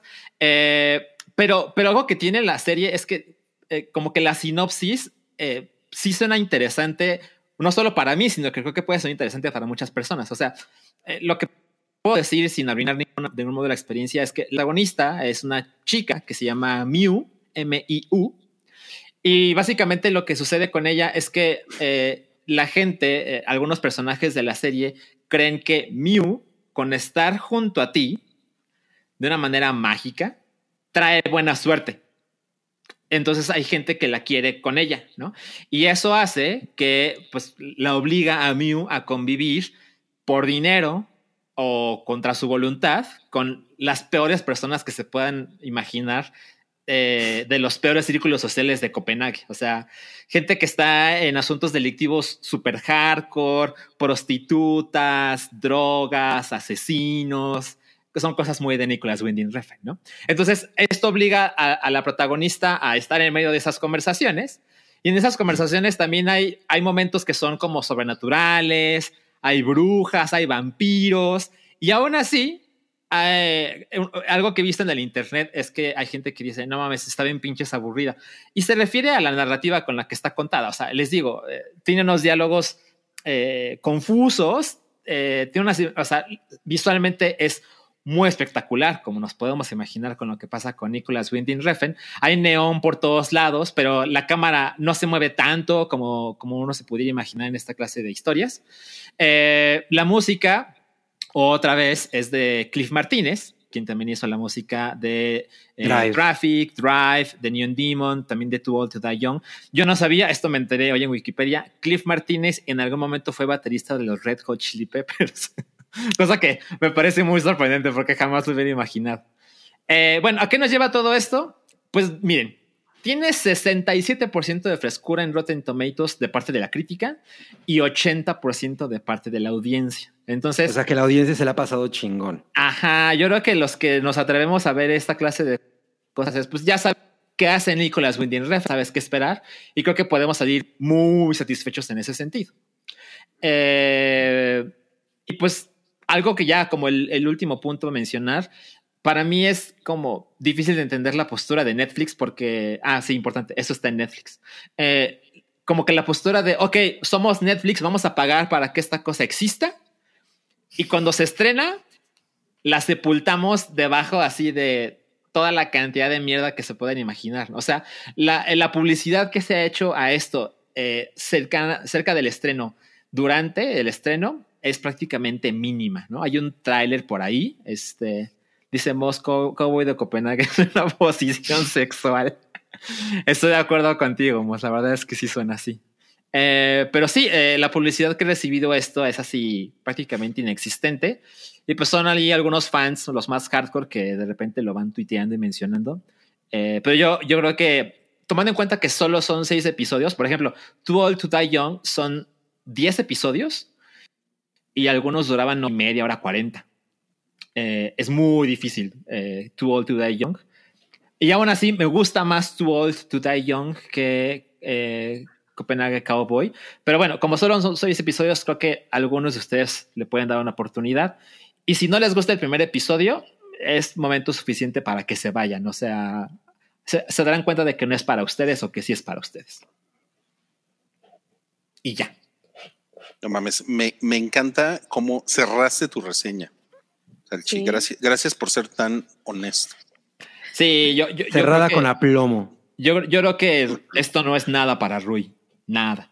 Nada. Ni te asomes. No, no, no. Pero creo que a Cavi le podría, le podría gustar. Yo tengo muchas ganas de entrarle, obviamente de, de pronto en el mar de cosas que hay que estar viendo. Eh, Precisamente por eso para mí son más difíciles las, las series, ¿no? Porque de nuevo me, te- ujú. me tengo que comprometer con ellas. Entonces, Ujú. bueno, y va a ser un ratote. Me Y, todos igual. sabemos que no, no eres una persona a la que se le da el compromiso. Por lo menos no ese tipo de compromiso. Yo vi los seis episodios en toda una tarde, uno tras otro. No Es, mames. es- es que solo así, güey, solo así. Sí. Sí. Pues más o menos, más o menos. Eh, O sea, yo, yo, yo les he dicho que a mí me gusta llevármelo sabrosito, ¿no? Y tú sí Poco puedes poco. cortar episodios a la mitad y todo ese tipo de Uy, cosas. no, yo no puedo. Pero yo no puedo, a mí, me, a, mí- No. a mí eso me da toque. Yo necesito Ujú. tragármelo todo. ¡Babo! Hijo, no mames. ¡Qué No, naco! No, no mames. Güey, lo llevaste a un no, límite. Pero mira, No. Esa era una broma para el señor Ruyobullo, no para ti. No, güey, no, güey. Señor No Don mames, güey. Ay, güey. Ok, bueno. Hablando de cosas que pueden maratonear o no, eh, en esta sección de cosas que vimos está, les comentamos la semana pasada que está la, la temporada 4 de Servant ya en Apple TV Plus. Sí. Y eh, es, es, eh, esta semana se estrena el segundo episodio. Y pues realmente yo creo que tienen que ir corriendo a verla si tienen Apple TV Plus. Yo creo que es una gran serie porque es muy pinche divertida. O sea, lo que, lo que sucede en el primer episodio de la temporada 1, que llega esta chava, esta que estamos viendo ahí que está cargando un bebé, es una nana que llega a una, a una casa en, en, en Filadelfia. Y cómo va escalando a la temporada 4, que es pues básicamente lo que nos comunica aquí el póster, ¿no? Que están, están todos así como tratando de impedir que se vaya, ¿no? Ya eh, porque se está llevando al bebé, ¿no? Entonces, ah, o sea, pensé que era porque era como Nanny McPhee que, que nadie quería que se fuera. es muy, es, miren, ¿quieren, quieren- spoilers o no quieren spoilers? Mm, Pues a mí me da lo mismo, pero no sea la, nuestra audiencia, pues. Sí, pues hay que darles unos momentos en el chat, ¿no? Ok, a ok. ver, que digan Eh, a ver. con. miren, el güey que está abajo a la derecha es un chef. Ese güey- y ese güey está casado con la señora pelirroja de, arriba a la derecha, ¿no? Sí. Y pues se pueden imaginar que la relación de la señora pelirroja con la nana es, pues tú cuidas al niño, ¿no? Entonces ella está en esta posición como de, eh, no te lleves a mi hijo. Y el chef está aplastado por ella, porque el güey eh, está, en un punto la serie en la que el güey ya no sabe ni qué hacer, está completamente jodido porque, porque su relación con la mujer está, eh, pero mucho más allá de destruida. ¿no? Ajá. Y el güey que es eh, que es de los eh, de los Harry Potters. eh, ¿cómo se llama? Ajá. Ron. Ron. Ah, ese güey es Ron Weasley. Ron, Ron Weasley, Órale, sí. Claro. que es un personajazo alcohólico, drogadicto en la, en, en, en la serie. Es, Es un hermano, douchebag. es un douchebag y es hermano de la, de la mamá. Si se fijan, está agarrando a la nana, ¿no? Eh, Aferrándose. porque se está cogiendo a la nana, ¿no? Entonces, eh, él no quiere que se vaya la nana. ¿no? Entonces, hay un, hay un pinche desmadre ahí que ya traen estos, estos cuatro güeyes. Yo les comentaba la semana pasada que esto es como teatro filmado, pero con una, pero filmado así de vete a la verga, ¿no? Así Muy cabrón. está muy cabrón, güey. Y, y a la casa, eh, una cosa que es que tú no estuviste la semana pasada, ¿verdad, Salchi? Pero una, Ajá, lo escuché nada más. sí. una, una cosa que yo les decía es que a la casa le siguen saliendo cuartos y es Ah, una sí. cosa así de, o sea, es, o sea, uno puede pensar que, bueno, si es una casa que, que así es en la realidad, pues qué pedo con esa casa, ¿no? Pero Yo creo que es una cosa más como de Shining, donde de repente se mueve el, eh, como arquitectónicamente un set en el que pasas tanto tiempo y eso crea una confusión interesante para la audiencia porque estás seguro de que Claro. conoces el layout y resulta de que no, que la puerta ya no está a la derecha, sino a la izquierda, por ejemplo. Sí, exacto, exacto. Sí. Entonces, no, no mames, o sea, de repente dices, ¿qué pedo con toda esta sección nueva de la casa? Que es una mamada, ¿no? O sea, no es alucinante como en The Shining, pero, pero, pero, pero lleva como a, lleva la historia como a nuevos lugares, ¿no? Sí. Y, y- y lo, lo que sucede aquí es que esta es la última temporada y la nana eh, pues ya está como alcanzando el clímax de sus poderes, porque es una cosa que se va cocinando lento, ¿no? Son Sí. creo que 10 episodios por temporada y sí. son, son cortitos, son de, son de 30 minutos, pero uno va viendo como esta nana que pasa de ser una, e- es una pueblerina eh, que viene, que así, que es como medio redneck, de, que viene así como de, como de una secta cristiana, ¿no? Eh, y que es así, puta, parece, o sea, tiene lo que le llaman el pelo de aguacero, ¿no? Así como todo en la, todo en la cara, ¿no? Así. Ajá. O sea, pasa de, de ser eso a convertirse como en, como en la dueña de la casa. ¿no? Oh. Y, y, y, y, y en, y en O sea, como Ana de Armas en, en Knives Out. Ah, yo no he visto Knives Out, pero. Ah. Fatality. Gracias por el spoiler. Pero bueno, es que yo, es que quién puede Ah. culpar a Cabri. No, no, no, está bien. Aparte, aparte yo no, yo no he visto Knives Out, pues o sea, es mi culpa. Yo no he visto pero ni la quería ver. Y tampoco tengo muchas ganas de verla, ¿no? Entonces, pero bueno, si hay alguien ahí que se siente ofendido por lo que dijo Cabri, disculpen, ¿no? Pero, pero, o sea, pero además hay todo un elemento paranormal que nunca se explica. Que no, que no, no tiene una explicación Que es lógica. de- Pero, pero es quizás no es necesario porque pues eso es una de las cosas que le dan personalidad a la serie, ¿no? Totalmente, porque puede ser, o sea, e- es una serie que tú puedes decir, todo está en la cabeza de los personajes, ¿no? O a lo mejor sí, sí, sí, Sí, eh, es real. sí tiene poderes, ¿no? O a lo mejor sí existe el diablo, o a lo mejor sí son brujas, yo qué sé, ¿no? Sí. Eso es una cosa muy chingona que tiene esta serie. ¿Qué, qué ibas a decir, Sanchi? Eh, yo, yo las primeras dos temporadas que las vi completitas, porque la tercera por alguna razón que ahorita no recuerdo, pero lo abandoné. Pero, pero no la abandoné porque no estuviera interesado. Algo pasó en mi vida y no volví, pues. Pero justo ahora que está otra vez en la conversación Servan, estoy así de no mames. Recuerdo que cuando yo veía Servan, lo veía en el iPad, así en la cama a punto de dormir, oscuras, con audífonos. Y no mames, es una gran experiencia porque como Rui mencionó la semana pasada, los episodios son de 30 minutos y cada episodio pasan cosas cabronas. O sea, no hay un episodio de eh, X. No, no, no, no, cada uno tiene lo suyo. No, no estoy seguro de en qué va a terminar esto, porque en algún momento se dijo que iban a ser como ocho temporadas. Ahora se sabe Vale. que esa es la cuarta y última, ¿verdad? Ajá, es la cuarta y última. Cuarta y última. Y pues, eh, ay, por lo general, cuando algo me gusta de Shyamalan, que es el productor de Servan, cuando algo que él hace me gusta, por lo general me gusta mucho. pero tiene una cantidad de chingaderas así alarmantes que Claro. no estoy seguro de qué lado vamos a quedar, porque les digo, o sea, cinematográficamente esta es una cosa espectacular, o sea, y se pone mejor con el paso de, de los episodios, porque Rui también mencionó que como este güey es chef, o sea, se, se nota el puto dineral que se gastaron en cada maldito plato. Y la Sí. cocina de ese güey es así de no mames, o sea, yo quiero vivir en esa cocina. Güey, las, las tomas de comida y de cómo Sí. preparan la comida son, son espectaculares, güey. Y las mamadas que prepara el güey. No, no, no, increíble. Eso le increíble. gustaría a Yamiau. Justamente era lo Seguro. que te iba a mencionar. Qué bueno que Salchi mencionó esa parte porque hasta ahorita no me estaba animando mucho, pero ya con eso estoy muy ahí. O sea, eso, eso me llama mucho la atención. No, está muy cabrón. O sea, la, es la- atractivo. la- la comida. La comida es tipo así como que, como Vips, como. Mira, este güey se dedica a hacer platillos para restaurantes mamones, mamones, mamones, mamones. Entonces los platillos son nada convencionales.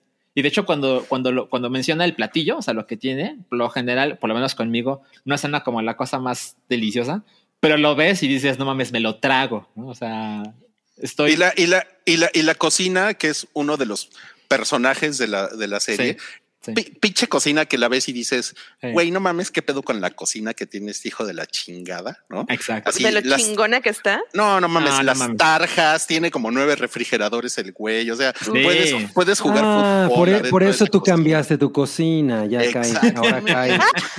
Ahora tienes nueve tarjas y tres Ahora refrigeradores. tengo- y no sé qué hacer con ellos. Con el albañil así de, mire, ¿has visto Servant? Sí, claro. No, no mames, güey. ¿En qué tarja voy a, voy a lavar mis platos? Bueno, Exacto, no, pero o sea, está, eh, eso es increíble y entonces en ese lugar suceden escenas, conversaciones que, o sea, que les acabas agarrando un pinche cariño, ¿no? Sí. Cuando es ahí o cuando es en la sala o cuando es en el pasillo o Sí. cuando es en la recámara del bebé, o, o sea, todos y, y- y la recámara de la nana es así, es súper Uy, spooky, uy, güey, sí, ¿no? sí, sí, sí. O sea, No, no, no antojó. mames. Es una, súper antojó. está súper, súper chingona. Y, y, y ahorita, como empieza la cuarta temporada, es como la lucha entre el bien y el mal. Mm. Eh, para no decirles más, más, más spoilers. Yo te voy a este, dar un spoiler, mi Rui. A ver, venga. En mi cocina hay 666 tarjas. No lo vi venir. Me cojo a la de esta serie. ¡Demonio! en una tarja. Güey, no mames. Entonces, no mames. Es una cosa, yo creo que es una cosa muy original y todo, todo pasa en el departamento y en el parquecito que está enfrente y en la calle. Nunca. o sea, cuando los personajes, hay una parte en la tercera temporada en la que salen a hacer algo en especial. Ok. Tú lo estás viendo todo porque los güeyes están con los teléfonos viendo a los güeyes en otro lugar, ¿no? Pero en realidad todo está sucediendo en, Ah, el, sí. en el departamento, ¿no? Sí. Eh, Y, y pues mira, Salchi, yo creo que la, la, te- la temporada uno es muy chingona, la dos Ajá. no es tan buena como la uno, la tres De es acuerdo. mejor que la uno, Ok. la tres acaba así de huevos y ese Mm. final de la tres da paso a ya a esta temporada final. A la 4, pues sí, claro. Ni modo, ni modo no, que pero es que no les quiero dar spoilers, güey. Es que no les dar claro. No, yo estoy muy ahí. Final de la 3 la paso la temporada Pues 4. sí, güey, pero pues es que si doy spoilers me regañas. No me, voy a, me voy a poner eh, al día lo antes posible, porque verdad, o sea, como que saber Servant y dices, no sé si está tan chingón como dicen, pero sí está muy chingona. Y ahora que me dices que la temporada 3 es mejor que la 1, estoy más ahí. Y dice Patty Rom, el esposo se parece al pique, o sea, Sí, a, la, ¿eh? a la- a la mascota de México 86. Ah, Sí. claro, con su panzota. sí, sí, sí. Bueno, pues entonces, Servant, neta, dense una pinche oportunidad con Apple TV, no sean huevones, dejen La de ver mamadas en Netflix. Y La voy a ver. TV. Solo porque Y- la recomendaron. Hablando de mamadas en Netflix, tenemos otra cosa que vimos que es Ruido, que es ¿Y una por qué hablando de mamada? Ah, ya sé, Sí. nomás estoy, nomás estoy chingando, disculpe. vi- vimos, vimos, me suena a mucha gente, ¿eh? Me suena Es- que bueno, todos aquí la vimos. Estoy utilizando la, la tercera persona editorial porque somos este podcast y Sí. vimos ruido. Bueno, en realidad la vio, la vio Yamiao y la vio Cabri. Y pues nos van a platicar. Ahora, ¿quién va a empezar de ustedes? Cabri, por favor. ¿Yo? Bueno, eh, muchas gracias por darme la palabra. Eh, pues Ruido, esta película que pues está haciendo mucho ruido efectivamente en Netflix. Creo que de, tengo la impresión de que la semana pasada fue como la número uno. o Una cosa así. Bueno, ahorita la verdad es que sigue en los primeros, en los primeros lugares. Eh, es, una, es una película de una directora mexicana llamada Natalia Berinstein, protagonizada por su madre, que no me acuerdo ahorita cómo se llama, Julieta Berinstein. Digo, Julieta No. Gurrola. Órale. Jul- ¿Se llama Julieta Gurrola o Julieta es el nombre de su personaje? Ahorita se me fue. No, sí se Eh, llama Julieta. Ah, ok. Y. eh, Está cabrón que sea su mamá, ¿no? pues Julieta sí, es- Egurrola. Egurrola, sí, es cierto, Egurrola. tienes razón. Eh, y pues es eh, el tipo de. Siento que últimamente ha habido como muchas películas que, que, pues obviamente son- se presentan como una alternativa a todas las series y todo el entretenimiento de narcos en, en el que de alguna manera, pues si no se les glorifica, por lo menos hay como una, como una como una postura como de, güey, así está de cabrón el narco mexicano, ¿no? Como de alguna manera es más importante lo que hacen los, los criminales y se, y se deja de lado a las víctimas. Y últimamente siento que ha habido como mu- muchos... eh, Muchas películas principalmente con el enfoque de darle su lugar a las víctimas, ¿no? Eh, Ujú. entre ellas está La Civil de Arce con Arcelia. Ramírez, que a mí la verdad es que me gustó bastante. Noche de Fuego, que Noche me de pareció Fuego. preciosa. Y, eh, ay, porque la, la ten- la tenía, déjenme buscar, eh, sin señas particulares, era lo que, Mm. era lo que me acuerdo, sin Mm. señas particulares. Entonces yo me, yo me he echado todas esas y la verdad es que por esas tres me han parecido muy chingonas películas. Esta siento que por lo menos en términos cinematográficos no es tan sorprendente, es como una película más eh, común de la manera que tú esperarías que se, que se filmara una película mexicana, ¿no? Cuando alguien dice película mexicana se siente como esta, como esta película.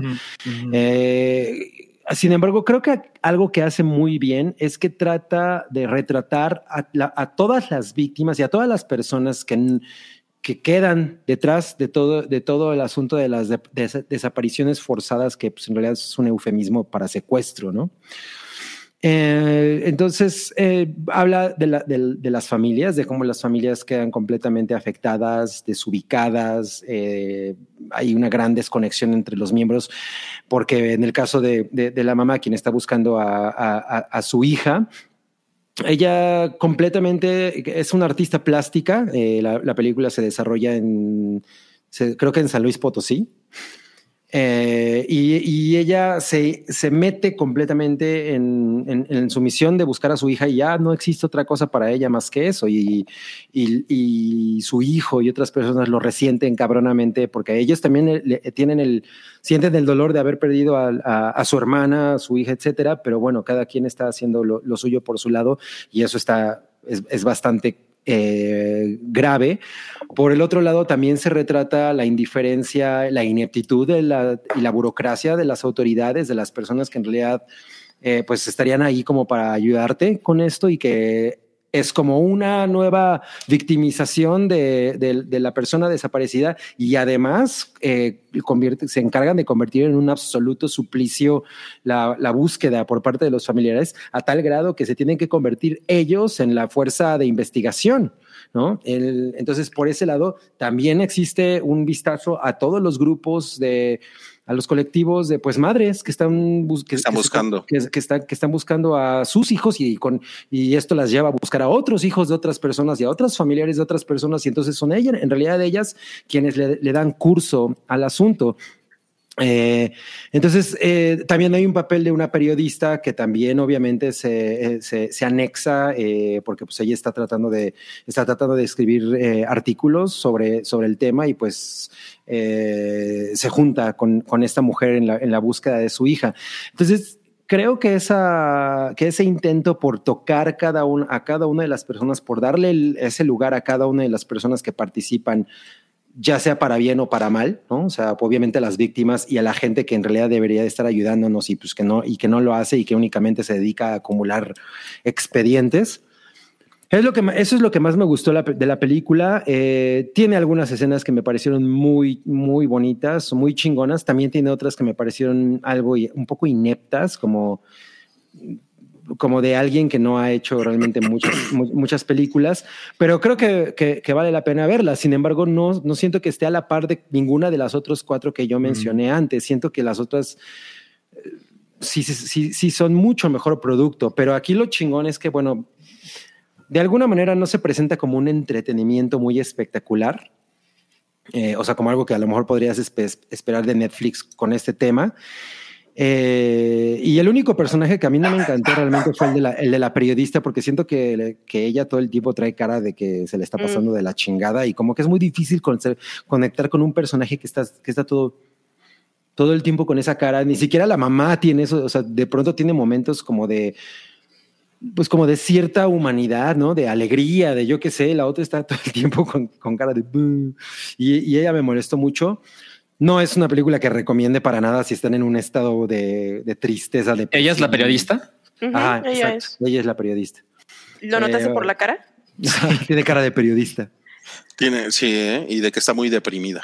Ajá, y sí, de, de- de- de nuevo tiene momentos muy, muy, muy bonitos y todo, pero, pero sí creo que palidece muy cabrón en torno, en, en comparación con otras cosas que, que aborda del tema con la misma intención y son mucho, mucho, están mucho mejor logradas.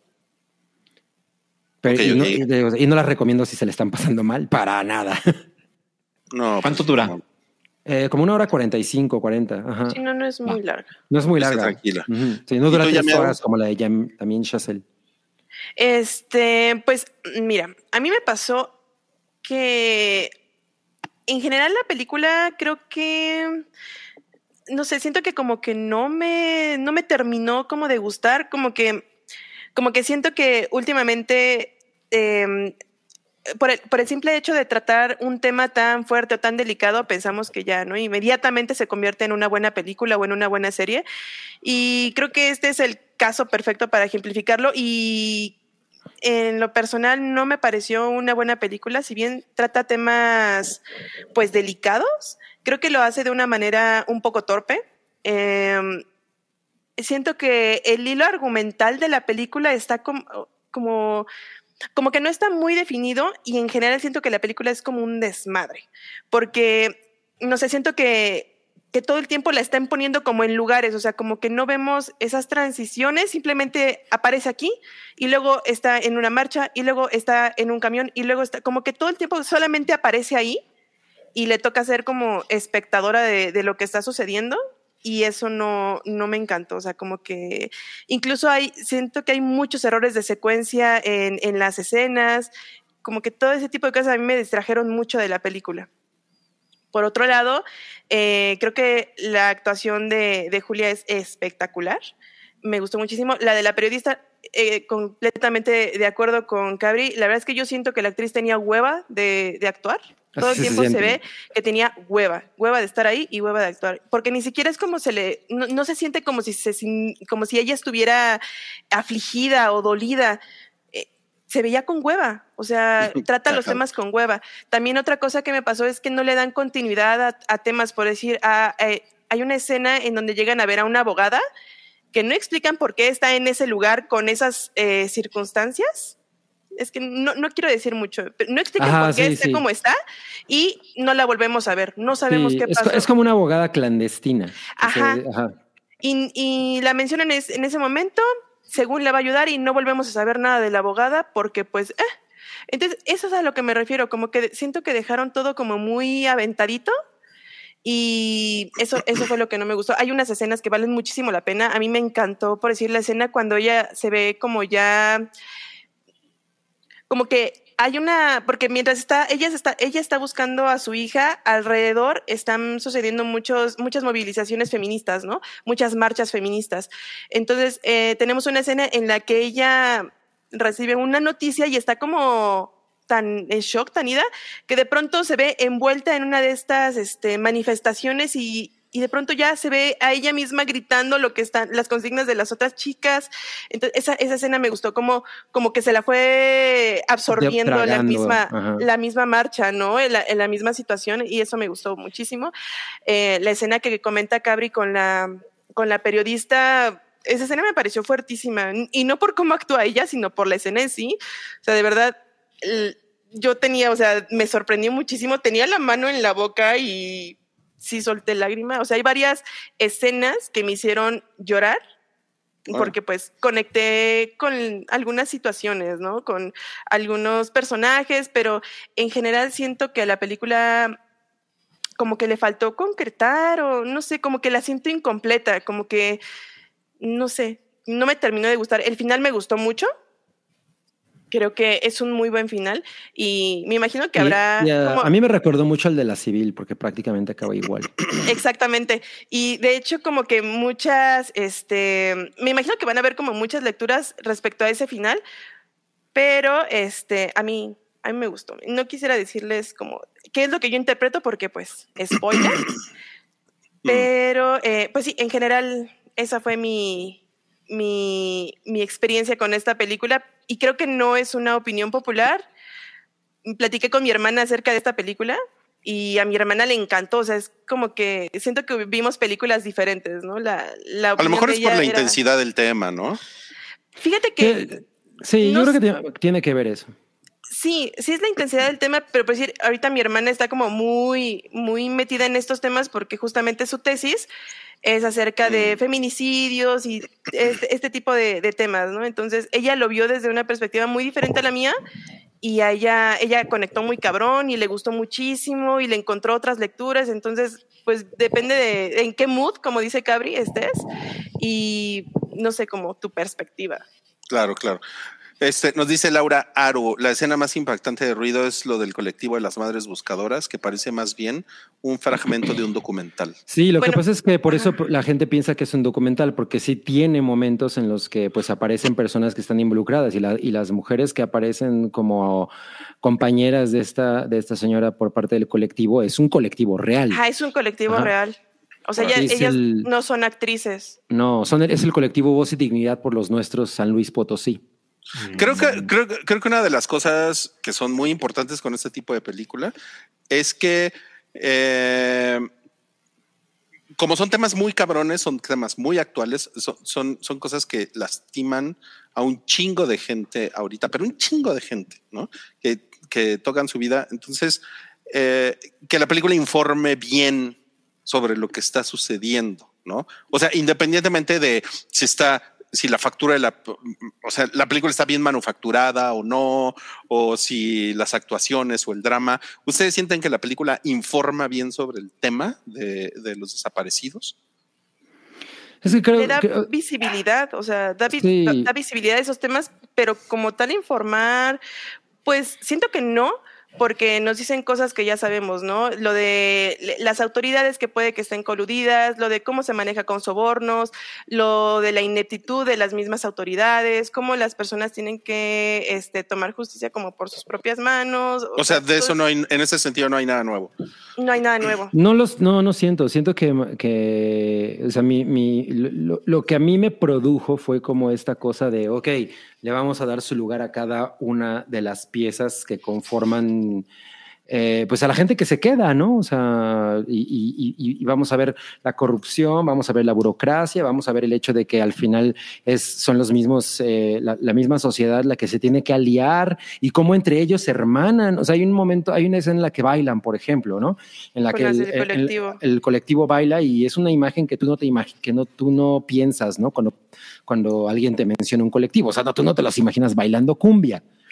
Entonces, o sea, siento que todas esas cosas son- es lo que de alguna manera retrata de, de, bueno, esto es algo que ocurre, eh, ya lo sabemos, pero tocarlo siempre mantiene la- la- el, el- el tema vivo, la- el, el debate vivo y, y- y no podemos dejar que estas discusiones eh, mueran. O sea, siento que Claro. eso es lo que hace y lo hace de una manera, eh, pues si no muy acertada, por lo menos lo, lo saca con dignidad.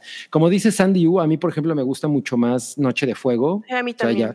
ya, ya, ya lo había mencionado. E incluso La Civil, que sí está inspirada en un caso real y que para mucha gente le puede resultar como hasta dramatizado como hacia un tema de acción. Ah, de pronto la, la señora se convirtió en una heroína de acción. Lo que pasa es que ese pedo ocurrió tal cual, ¿no? Por eso a esa mujer la fueron a matar afuera de su casa, Claro. porque ella estaba con todo. Entonces, eh, eh, me- a mí, por ejemplo, esa película también me gustó mu- mucho más. O sea, eh, siento que de esta sí de- desaprovecha oportunidades, que no significa que lo haga terrible. No. No significa que lo haga terrible. Ok. Pues ahí tienen entonces nuestra reseña de Ruido de Netflix, que ha sido muy comentada en las redes sociales en los últimos días. Y pues. Mira, quiero hacer un, un- un- nada más un comentario que a responderle a Saúl Hernández Sánchez que dice, Cabri, ¿qué te parece el trabajo de Natalia Berinstein y la dirección? Pues yo creo que está bien, o sea, yo creo que hay muchas cosas que hace muy bien. De nuevo, hay algunas otras que me parecieron como de, pues, ya has visto en otros lados, como no tan bien logradas, y hay, y hay algunas que están de huevos, ¿no? O sea, no, siento que no toda la película mantiene el tono, eso es lo malo. Ujú. Ok. Ajá, Ok, ok. pero Pues no, bueno, ese- pues- nada es horrible. Pues muchas gracias. Vamos a cambiar de tono eh, con lo que hemos estado hablando ahorita, porque Ujú. Salchi ya tiene su chiste. Pero antes, antes del chiste de Salchi, Sí. tenemos aquí un super chat. De, nos dan 10 chavos folorados. Dice, ¿podría don Peddington apapacharme moralmente porque ando griposa Oh. y chipil? Saludos. Este lo manda Adriana Díaz. Gracias, Adriana. A ver.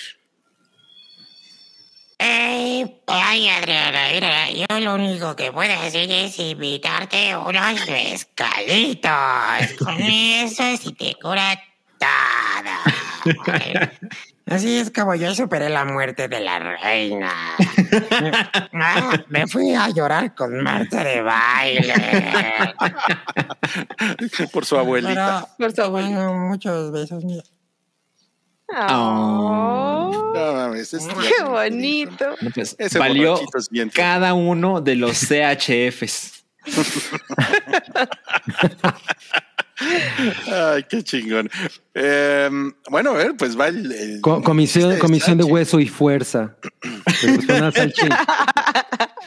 A ver, Salchi, ya, está, ya estás Ah, ahí en el escenario No principal. mames, es más humillante todavía. A ver. Spotlight. Alfred, Alfred. ¿Qué le dice un jardinero a otro, Alfred? Le dijo, nos vemos cuando podamos. Ah, Estuvo chingón, ¿eh? Es- Eh. No mames. Me encantó, me encantó. Aplausos de Nicole Kidman. Que no vuelva a pasar, amigos. No mames, estuvo, estuvo muy bien, ¿eh? Estuvo muy bien. Mira, ya no- dice Santiago Caballero que son francos suizos. Lo que nos deja. Ah, Ah. eso está chingón, no como los pesos argentinos, güey. Ay, ¿qué te eso solo- pasa? Solo Oye, si ya te reclamaron que ese fue Bane. Ah, pues perdónenme. Son en el mismo universo. Yo, tampoco, yo no le entiendo a ninguno de los dos. Oigan, vamos a comentar la taquilla pilla. ¿Quién la presenta, cabri? Ah, o Ah, sí. mira, este. el Lo payaso. agarramos totalmente en curva. Sí, pues de nuevo el oso chamagoso. Ah, está bien, el oso chamagoso. Me Ya. gusta, me gusta. Ya. Repitiendo. Y pues bueno, Aguatar eh, le está pegando ya casi a los mil millones de pesos Órale. de Sí. taquilla. Lleva cinco semanas en, en primer lugar. Eh, le ha ido chido al gato con botas, ya vieron también. A Megan le ha ido madre, chido. poca madre. ¿no? Megan al vecino está gruñón, muy pues, creo que le ha ido bien para ser Tom Hanks. ¿Tú, tú viste el vecino gruñón, no, Salchi? Yo la vi. ¿Y qué tal está? Pues mira, está bien así como pues para llevar a la tía, Mm. Ok. pero no, no es la clase de películas que me entusiasman mucho. Oye, ¿y si llevas al vecino? Yo nunca iré al cine con mis vecinos, ¿eh? A lo mejor tú sí, porque, porque Yo sí, porque ya sabes que... Exacto, exacto. Y, pues la, la decepción fue Terrifier 2, el payaso siniestro, No mames, hizo unos siniestros, ¿cuánto? 9.7 millones de pesos. Bueno, Lleva también es 11. una cosa muy pequeña y, y- y no es una película para todo mundo. Pero pues, yo, pe- pero pues yo pensé que tenía más hype. Entonces pusimos, pusimos ahí al, al, al payaso siniestro triste, ¿no? Arriba de su póster, porque la gente no fue a ver su película. Ahora también es es- una película larga que además debe tener pocas funciones, ¿no? ¿Cuánto Y que dura? además ya un, dos, horas dos horas y media, y más o cuarto menos. y media. ajá, Ay, no, no mames, o sea. Damien Chazelle está fresa al lado de eso. sí. Este, pero además hay que acordarnos que un chingo de gente, de la gente, o sea, la audiencia que quería ver esta mamada ya la vio en el YouTube Claro, verde. ese es buen punto. Ujú. Ese es buen punto. Correcto. Pero pues, pero pues no es igual a, a verla en, en glorioso formato IMAX. no, bueno, no en no está. IMAX. Y ya IMAX que- 3D, ¿no? En 4DX, ¿no? Sí, exacto. Oye, mira, ahí dice Classic Canacine. Dice que el gato con botas quedó en segundo lugar, pero dice que esa semana hizo 5.8 millones de pesos. Pero Megan quedó en tercero con 37. Yo creo que el, el- el becario se equivocó bien cabrón aquí. Debe ser 58 millones de 58, pesos. ¿no? sí. Lo que yo quiero es que alguien me enseñe a hacer el baile de Megan. Ah, Está yo bien no he- chingón. Yo no he visto Megan, sí la quiero Yo ver. tampoco la he visto. Mames, he se, visto. se mueve de huevos, pinche el Megan. me Seguro en TikTok ya hay un tutorial. No mames, es bailarla. un es un hitazo esa mamada en TikTok. Sí, se ve que le ha ido cabrón a Megan. Ajá. Oigan, pero tenemos que platicar tantito de cómo James Cameron se está cagando de risa de todos ustedes, porque ahorita Mm. este es el ranking actualizado al día de hoy de la, de la Ujú. taquilla global de todos los tiempos. Y Ajá. Avatar está a punto de cogerse a Infinity War y pasar al quinto lugar. Y Esta sin película memes. y sin, y sin memes, sí. Esta Ajá. lleva 1930 millones de dólares y eh, pues James Cameron dijo que más o menos se necesitaban 2 mil millones de dólares para salir tablas. Pero, ¿sabes? Luego vi una entrevista con él y dice, no, no, no, perdón, exageré. O sea, tampoco tenemos que hacer 2000 para salir tablas. Tampoco dijo la, la cifra exacta, pero sí, sí se aseguró que esa cifra era incorrecta. Ah, bueno. Ah, ¿en Pues serio? mejor para él, ¿no? Porque, Claro.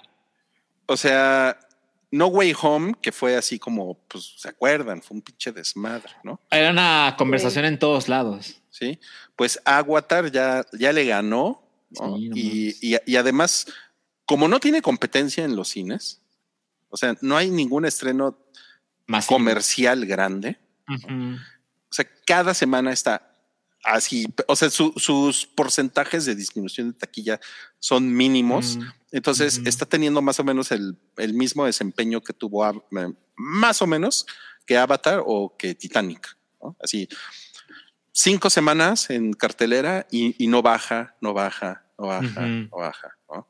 Sí. Entonces, pues, pues miren, Oye, no me- y, no me anden cuestionando Va a al- subir.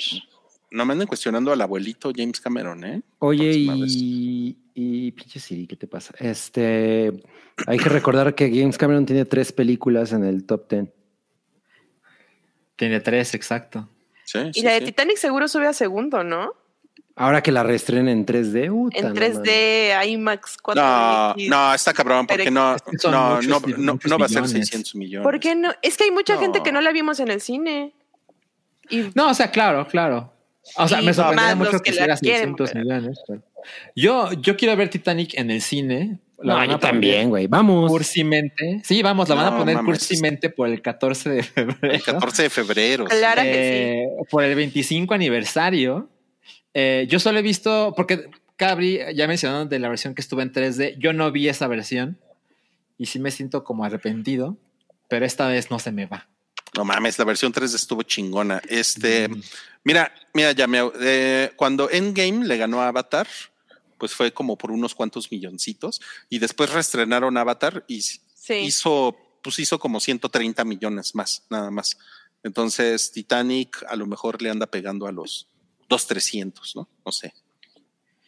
Para que... La verdad, no, no me atrevo a decir una cifra porque Titanic cumple 25 años y es una película que la gente le tiene mucho más cariño que Avatar. Y Avatar no tiene tanto tiempo del estreno. Entonces creo que eso de alguna manera influye para que no haya ido tanta gente a ver otra vez Avatar del cine. Pero creo que ah, Titanic puede traer una audiencia mucho más grande. sí. 600 millones más grande, tampoco lo creo. Oye, pero no mames, un restreno de 130, 150 millones No, no de dólares mames. es una mamada, güey. O sea, una película ahorita no hace eso. Exacto. o sea, no sí. mames. güey. Sí. No, pues este, pues entonces quiere decir que sí nos vamos a tener que mamar ocho películas. Ya Mira, James Cameron está, James Cameron está así de ja, ja, ja, mucho muñeco morado y la verga, güey, pero mi pinche película de pitufos, ¿Cuál es el muñeco morado? Thanos. Thanos, Obvio. claro. Muñeco ¿Qué morado. otro muñeco morado hay en el cine? Pues este. ¿cómo se Gombi. El de. No, ese güey es verde. No, pues el Ah. de los mopeds, ¿no? Archibaldo. No, ese güey ni salió en los mopeds. No. Ese güey después de Plaza Sésamo. No, no mames. Bueno, pues entonces esa fue nuestra actualización de la taquilla. Pilla y tenemos unos superchats. Vamos a empezar por este que ya se nos estaba escapando de el David, pasando a saludar rápido. Hola. David. Saludos, el David. ¿eh? Hace Está- un o sea, trabaja en un Oxxo. trabaja en un Oxxo. Gracias, David. Ajá, es el niño que le hace así. Mira, yo sí. yo tengo que comentarles que ha- hace una semana me, por vez primera, así de fui bien emocionado a un Oxxo a tomarme un chocolate abuelita de esos que venden en la máquina. Y estuvo estúpidamente decepcionante. Era pura puta agua, güey. Pura pinche agua. ¿A dónde Y- vamos a llegar que el chocolate del Oxxo está malo? ¿Quién lo hubiera dicho? Mira, Cabri, Ah, dicen que el conde Contares, güey, Contar, pero- no tiene su propia película. ¿O sí? No, no tiene una película el Conde Contar. No, pues no. Pero este martes me fui a un K a tomar un chocolatito caliente de esos de máquina. No mames, estuvo. Ah. Como la, mal- como la malteada del Frodi que me, que me tomé el domingo. No mames, estuvo brutal, brutal. Cabre Estaba haciendo el en lo repaso de, De sus negocios malteadas. chilangos. ¿A poco no hay Frodi en otro lado? ¿De dónde es Frodi? ¿Es de Azcapotzalco? Dijeron el otro día. No, sabes, no sé de dónde. eh, creo que en Guadalajara no hay Frodi. Acá no hay Frodi. A ver que la Ah. gente nos diga en el chat. K. No, pues, Ni- ¿qué? entonces, ¿qué hacen? Hay Oxxo. ¿Qué, ha- qué hacen los fines de semana? Vamos al Oxxo. Jangueamos en el Oxxo y en el 7-Eleven. Muy bien, muy bien, chavos. Pues ya se está acabando este, este episodio. Pero ¿qué creen? Les tenemos una Frodi sorpresa. Krueger. Freddy Krueger. Ah. Ay. Tenemos una, una sorpresa muy, muy bonita para todos ustedes, porque ya saben que este podcast se alimenta de las sorpresas. Se alimenta de los momentos espontáneos que nos dan vida, patria y libertad. Y nada nos da más vida que su sección favorita llamada Salchi. Califica.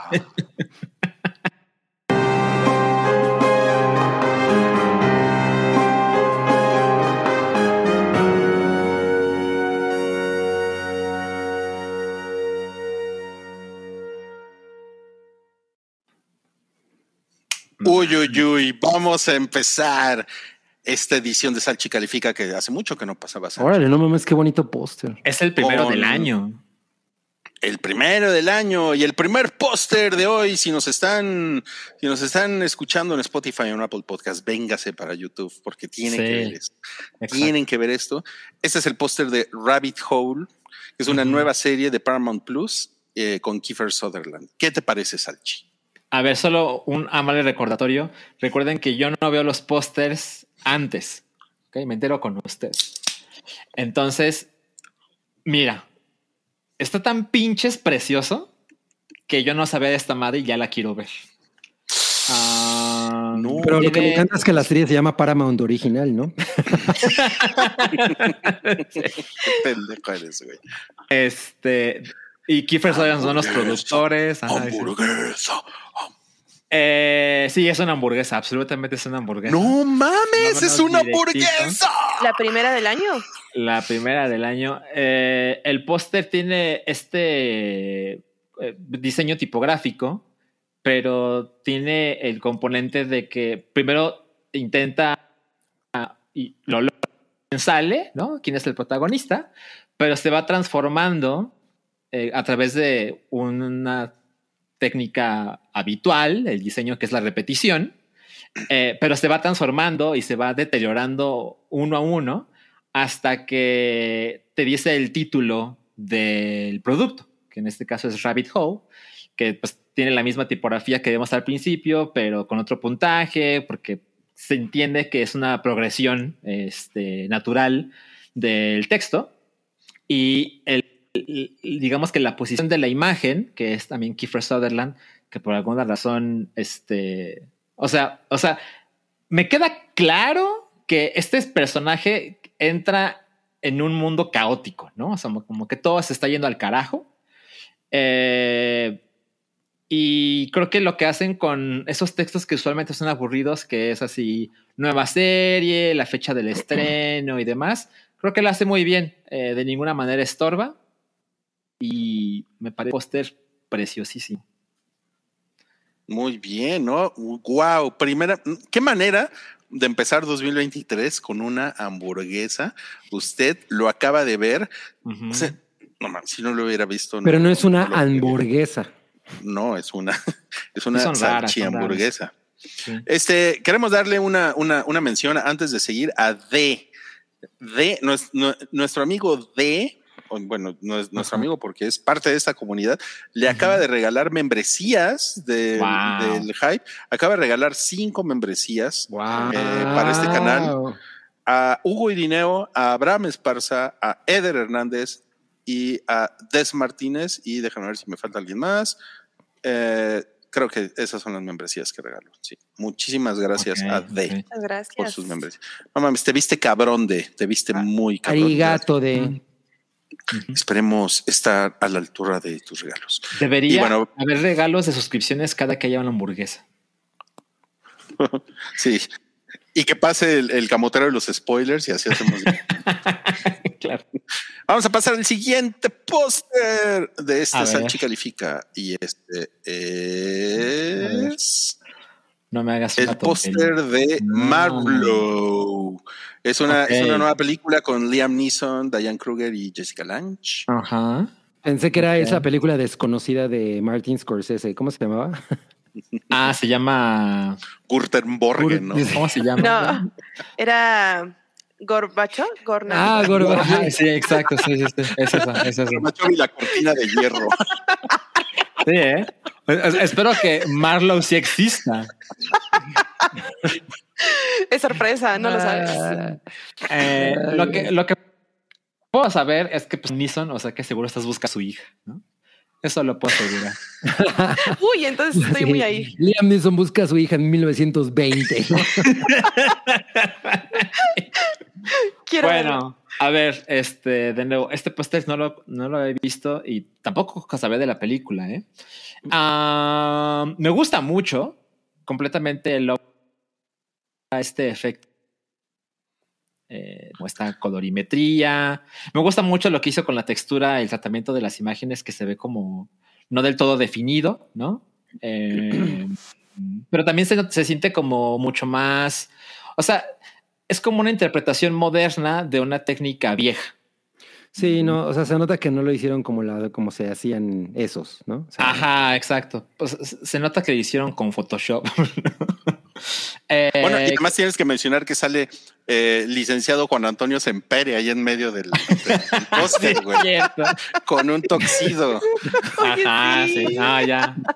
Eso le da otras dos estrellas. ¿no? Oye, pero salen Diane Kruger y Jessica Lange, no mames. Ajá. En, en brones, Milik. Creo que sí va a estar cabrona. Eh, la tipografía del título también tiene toda la vibra. Bueno, la del título y la de los nombres de los protagonistas. Es una tipografía Art Naco. Tú dirías que es Art Naco. Rui, maestro de diseño. Esto es Art Naco.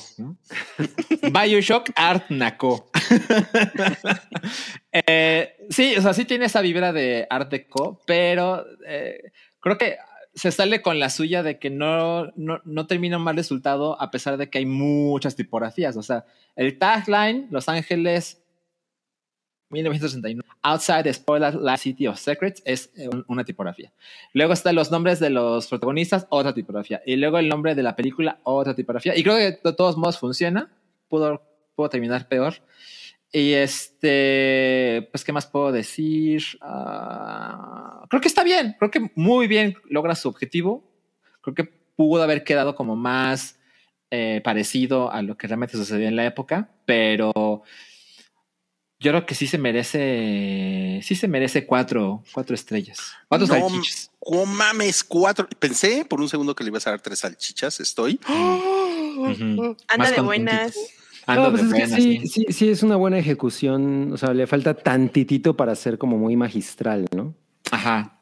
Yo pensé acuerdo. que te iba a molestar el párrafo gigante con todas las letras ahí. Sí, yo Yo también. pensé ¿eh? que te iba a molestar eso. Generalmente te molesta. Usualmente me hubiera molestado, pero creo que es cuando dicen no es un glitch, es a feature, ¿no? porque creo que le viene muy bien tomando en cuenta lo que está intentando emular y esto era súper frecuente en los pósters de Mm. aquella época. Entonces no me estorba, creo que le ayuda. Vale. Ok, ok. No, estás dando tan buenas calificaciones, Salchi, el día de hoy que cualquiera podría decir que se me hace que cenó Pancho en casa de Salchi. De los jugadores de Arnaco, se no De Arnaco. Cenó Pancho, sí. A ¿Qué ver. se me hace? Bueno, vamos a pasar al siguiente. Adiós al licenciado Sempere. A ver. El siguiente es Sharper, Ay, no una mames. película, una película original de Apple TV Y de A24. y de A24. ¿Qué te parece? No, pues está sacando las cartas fuertes, mi Rubén. Exacto, o sea, estoy esperando así Una chingada. cuatro, ¿no? En el siguiente póster. Eh, a ver, es- este, es, este es un teaser póster, entonces no hay, no, no hay mucha información. Eh, sí creo que es un poquito aburrido lo que pasa arriba, ¿no? Tipográficamente es como genérico, como parco, ¿no? No hay mucha personalidad ahí. Pero me gusta mucho el gráfico principal y me gusta lo que hacen con la tipografía y cómo se crean las siluetas, no solo de edificios, sino de personas en el negativo. Entonces, vi el tráiler justo de esta película, creo que ayer. Creo que tampoco el tráiler dice gran cosa, pero también tiene esta animación. Entonces, esto sí, de alguna manera ya lo había visto. Y me gustó desde que vi el, el tráiler. Eh, creo que también la selección tipográfica de Sharper, aquí sí, está muy chingón. Eh, Sharper patrocinada por Sharpie. Tendremos que verla. Dudo que eso lo Ah. hayan hecho con un Sharpie. Sí, es- está, eso no se está hace muy con gordo, Sharpie. ¿no? Exacto. Pero tomando en cuenta lo que pasa con el fondo, que pues es como meh, y la parte de arriba, pues creo que sí le da tantito en la madre. Tomando en cuenta lo hermoso que le quedó lo de en medio, creo que pudo haber quedado mejor. Y pues bueno, eh, esa parte sí está fatal de en theaters and streaming, febrero y tal, es así como puta, súper genérico, ¿no? Entonces, yo creo que ah, yo, le, yo le doy tres, porque creo que darle dos es demasiado poco. No, ma- estabas a punto de preguntar por las medias salchichas. No, ya no lo voy a hacer, ya no lo voy a hacer. Ya me están Ah. pendejeando en el chat. Ok, ok. Tenemos, tenemos un combo, Salchi. Ahora, dinos qué opinas de, del siguiente póster de Sharper. Wow, wow, wow, no mames, qué diferencia. Ay, güey. A ver, espera, es que esto no lo había visto. Ah, ay, no mames, no recordaba el, el, el tagline, está poca madre. Dice Read Between the Lies, que claramente es un juego de palabras. No mames, Claro. Read Between the Lines. Eh, no mames, está precioso. Este es una gran. Um, el fondo me parece súper chingón. Eh, tiene estos, este elemento central que hay muchos, o sea, hay, hay, hay- hay muchos ángulos en, en la parte exterior que te llevan hacia un punto focal, que en este caso es Julian Moore. Funciona poca madre. eh, La Julian Moore de Cabri tienes que decir. de madre. Otra novia, güey. Este, este güey le salen novias todas las semanas. Exacto. Eh, lo que hacen aquí, fíjese, la diferencia de lo que hacen con el logo de Apple TV Plus, el del lado derecho está mucho mejor logrado, está menos de hueva y además tiene este efecto como neón, ¿no? Que lo hace ver muchísimo más atractivo, menos plano. Eh, y fíjense, lo, también lo que se puede hacer, pones in theaters y la fecha de también de streaming, y se puede hacer que no sea aburrido y, ah, sí, tengo que poner esto de web, ¿no? Hay maneras, ¿no? Puntajes. este, Hay maneras. Ya pongan la pinche chingadera. Eh, Me encanta. Eh, el, o sea, fíjense lo que hace con la simetría del logo de A24 y la clasificación, que en este caso es R. Este. me, me distraen los, los, los mensajes. Perdón, perdón, perdón. Em, yo creo que. Ah, y, y dense cuenta, la última cosa que puedo hacer antes de la, de la calificación, dense cuenta que sí se pueden hacer collages sin que quede aburrido y de la verga. O sea, hay maneras. Eh, yo a esto le diría, no puedo creer, la segunda hamburguesa de la noche. ¡No! Sí, sí, sí, sí. Estamos de fiesta. No mames. Es, Sí, o ¿eh? sea, no mames. Estamos viendo Hasta, dos hasta, la, hasta, hasta Yamiao le salieron lucecitas atrás, mira. Sí. Wow, qué cabrón. Bueno, vamos a pasar al siguiente póster, que es Ajá. el póster de Knock at the Cabin de M. Night No Shyamalan. mames. Wow. ¿Quién, te, quién, ¿Quién hizo la selección? Paola, Paola, pues ¿quién más? Wow, ¿no? Qué sofisticada. Sacha anda con Este, hambre, te pusieron. Ok, a ver, de nuevo, den el momento porque esto es nuevo para mí. No, está poca madre, está bien chingón.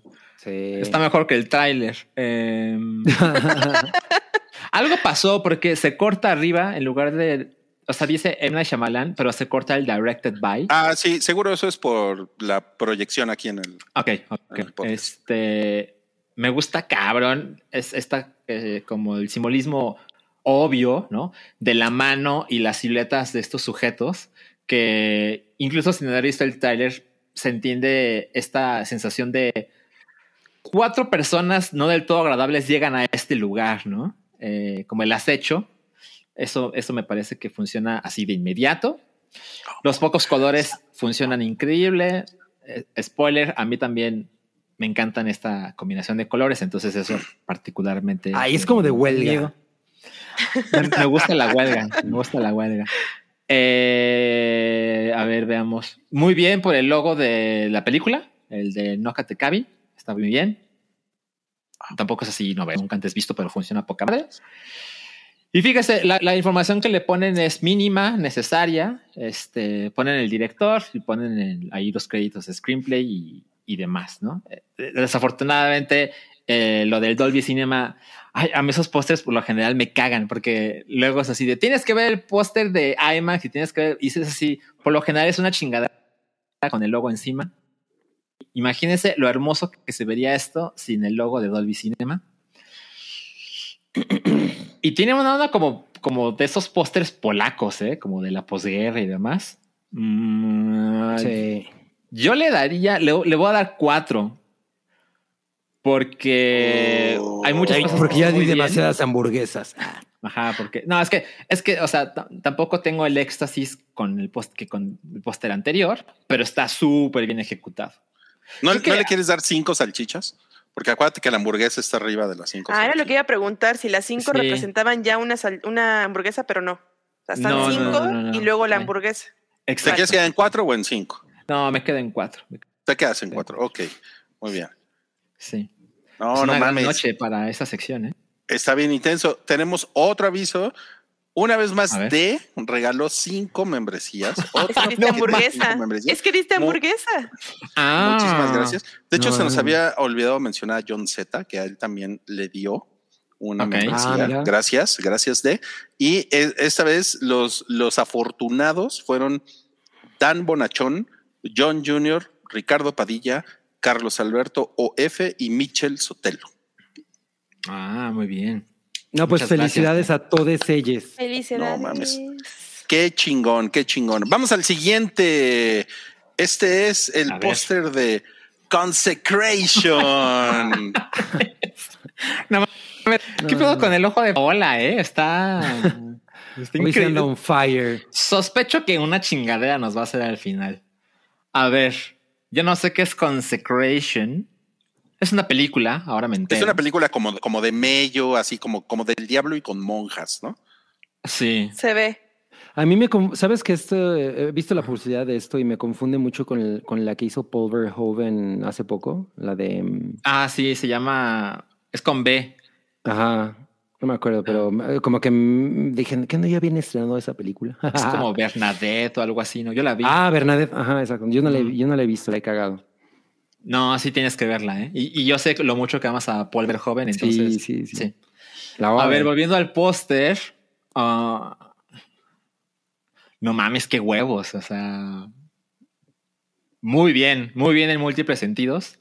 Eh, de nuevo, o sea, la colorimetría que utilizan, no mames, o sea, el énfasis que se le da al rojo central, no solo en la posición, sino en el tono, espectacular, muy bien. Este, me gusta, a mí me gustan mucho las cosas simétricas, entonces en ese sentido completamente funciona.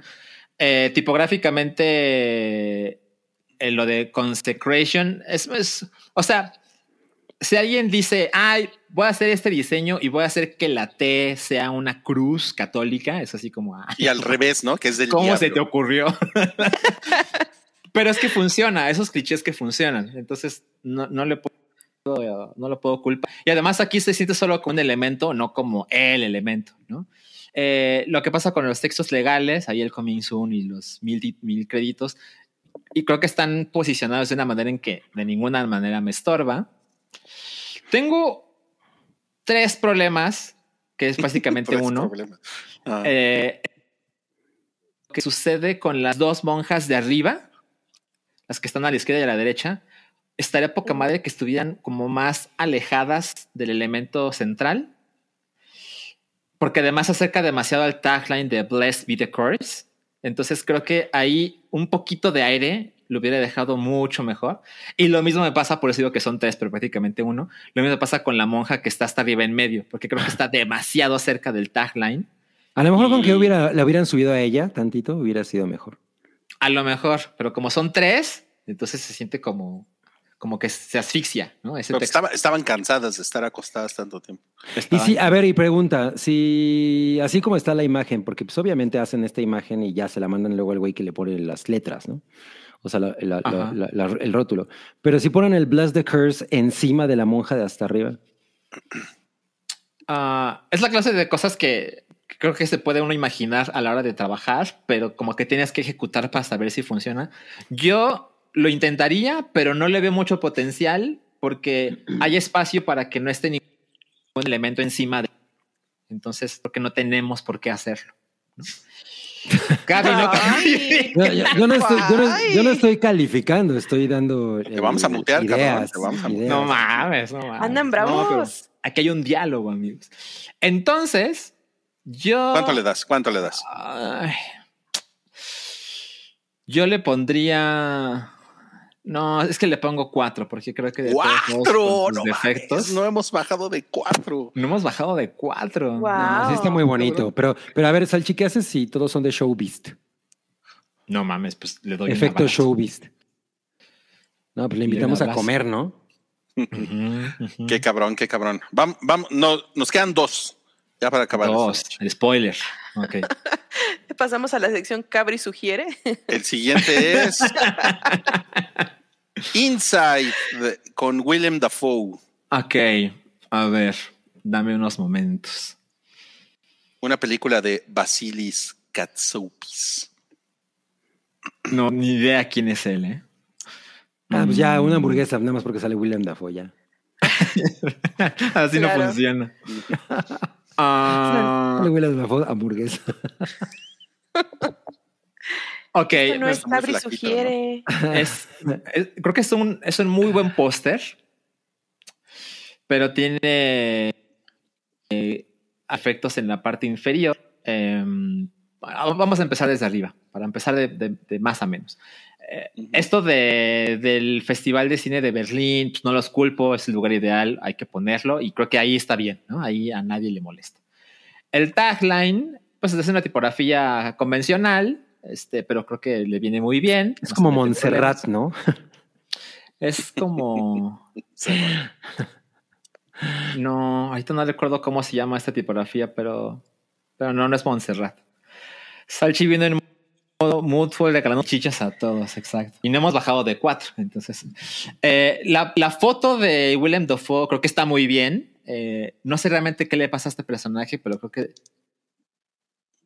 Y, y me parece súper Es- es- interesante. está mojado. está mojado. Lo que pasa en el piso, eh, quisiera A saber lo más. mejor, a lo mejor vivía en Monterrey y, y se estaba bañando y se le acabó el agua. En su mansión. Chiste de 2022. Y aparte se, se baña ahí, ¿no? Este, el, el fondo me parece súper interesante. O sea, tengo la sensación como de, o sea, ¿cómo? O sea, es un sujeto que vive en el lujo, pero su ropa y su actitud es como de alguien que no le está pasando chingón.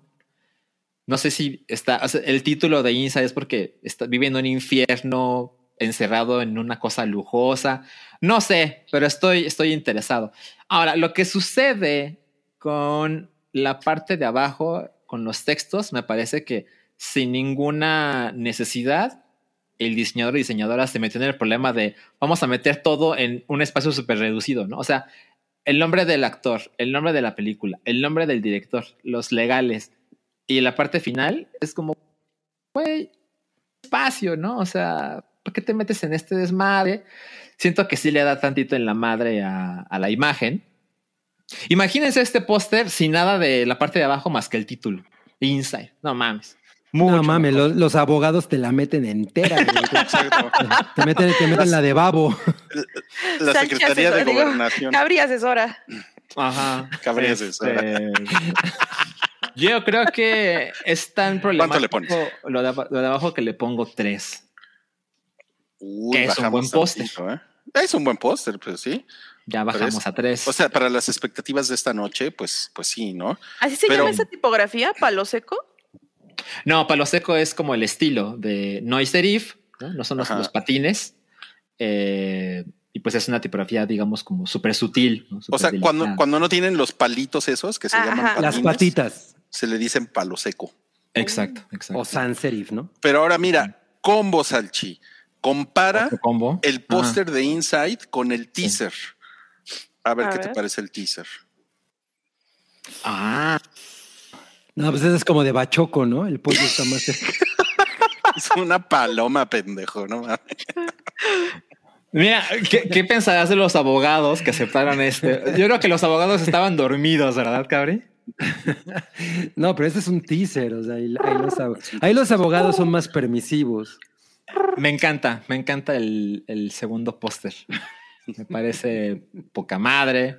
Me parece justo, es un teaser, porque no sabía nada y ahora quiero saber más. Ajá. La selección tipográfica me parece espectacular.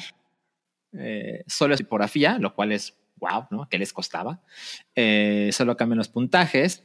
Esta Dice, This is referencia. not Willem Dafoe. Ajá, exacto. Es- Holy fuck. Eso, no solo la imagen, sino que el tagline es como, ¿de qué se trata esto? ¿no? Ajá.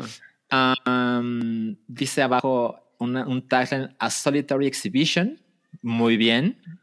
No entiendo, pero no tengo que entender todo. Despertó mi interés. Y este... No mames, qué bonito. Qué bonito. bueno, y aparte lo que hacen tipográficamente con, con esta tipografía, que mira, ahí está, esa es una tipografía serif, porque sí tiene las patitas, Mm. donde dice Ah, latitas. Esta sí es serif. Este, cómo se conecta con el fondo, ¿no? como para unir los elementos. El blanco se fusiona con el fondo y, y se ve encima de, de la paloma. Estoy, estoy enamorado. Un- otra hamburguesa, amigos. ¡No! Tres en la misma noche. No ¡Qué mames. noche! Señoras y señores, ¡qué noche! Noche Eso va a de pasar a la historia. Lluvia de La, no- hamburguesas. la noche, sí, la, sí, Lluvia de hamburguesa. la, no- la noche que la noche que Salchi dio muchas hamburguesas y D donó muchos muchas suscripciones. De. Increíble. Vámonos con el último póster que tenemos para ustedes esta noche.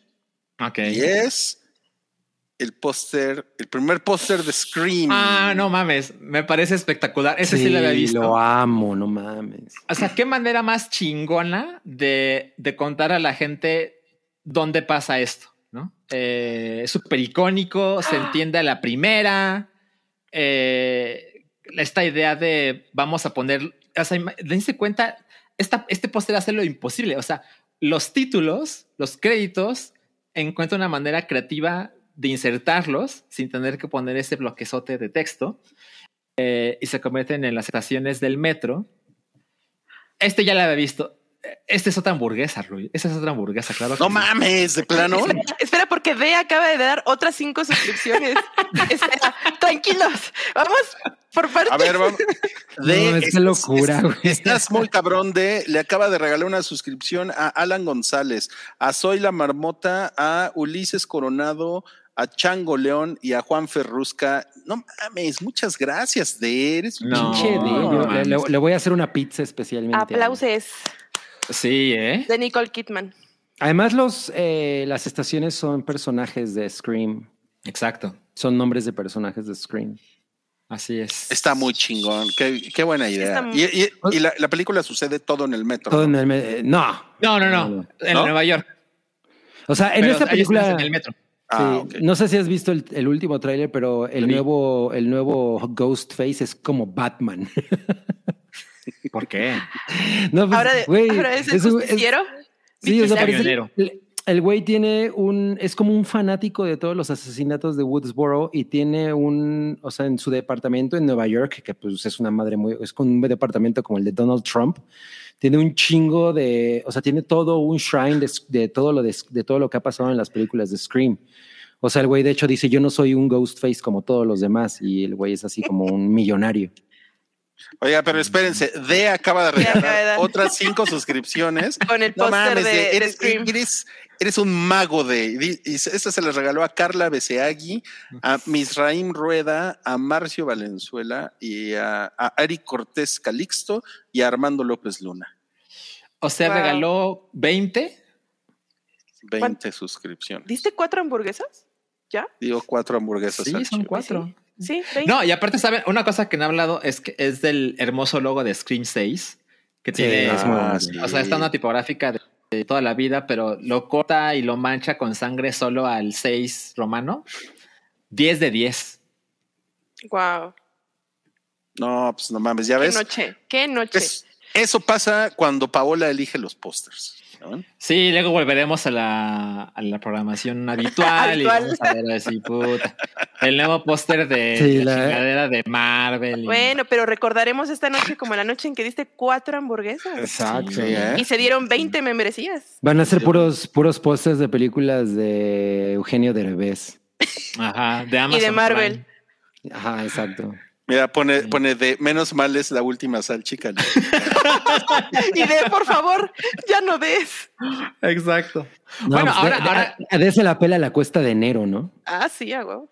ajá, justo lo que dice D es lo correcto. O sea, ahora que hay 20 personas que no se animaban a entrarle al Patreon, pues ahí hay, hay mucho contenido que se pueden asomar y a lo mejor se quedan para toda la vida. Maratonienle. O sea, tenemos, tenemos ahí lo- el, el podcast temático del, del hype. O sea, ahí pueden ver los últimos seis episodios sin ningún problema. Y también pueden ver el Café Siwis, que hay un chingo de Café Siwis también arriba en, en, en YouTube. Entonces, pues no mamen, vean nada más. Ya tienen muchas cosas que ver. Gracias a D. D. Gracias, de. Gracias, D.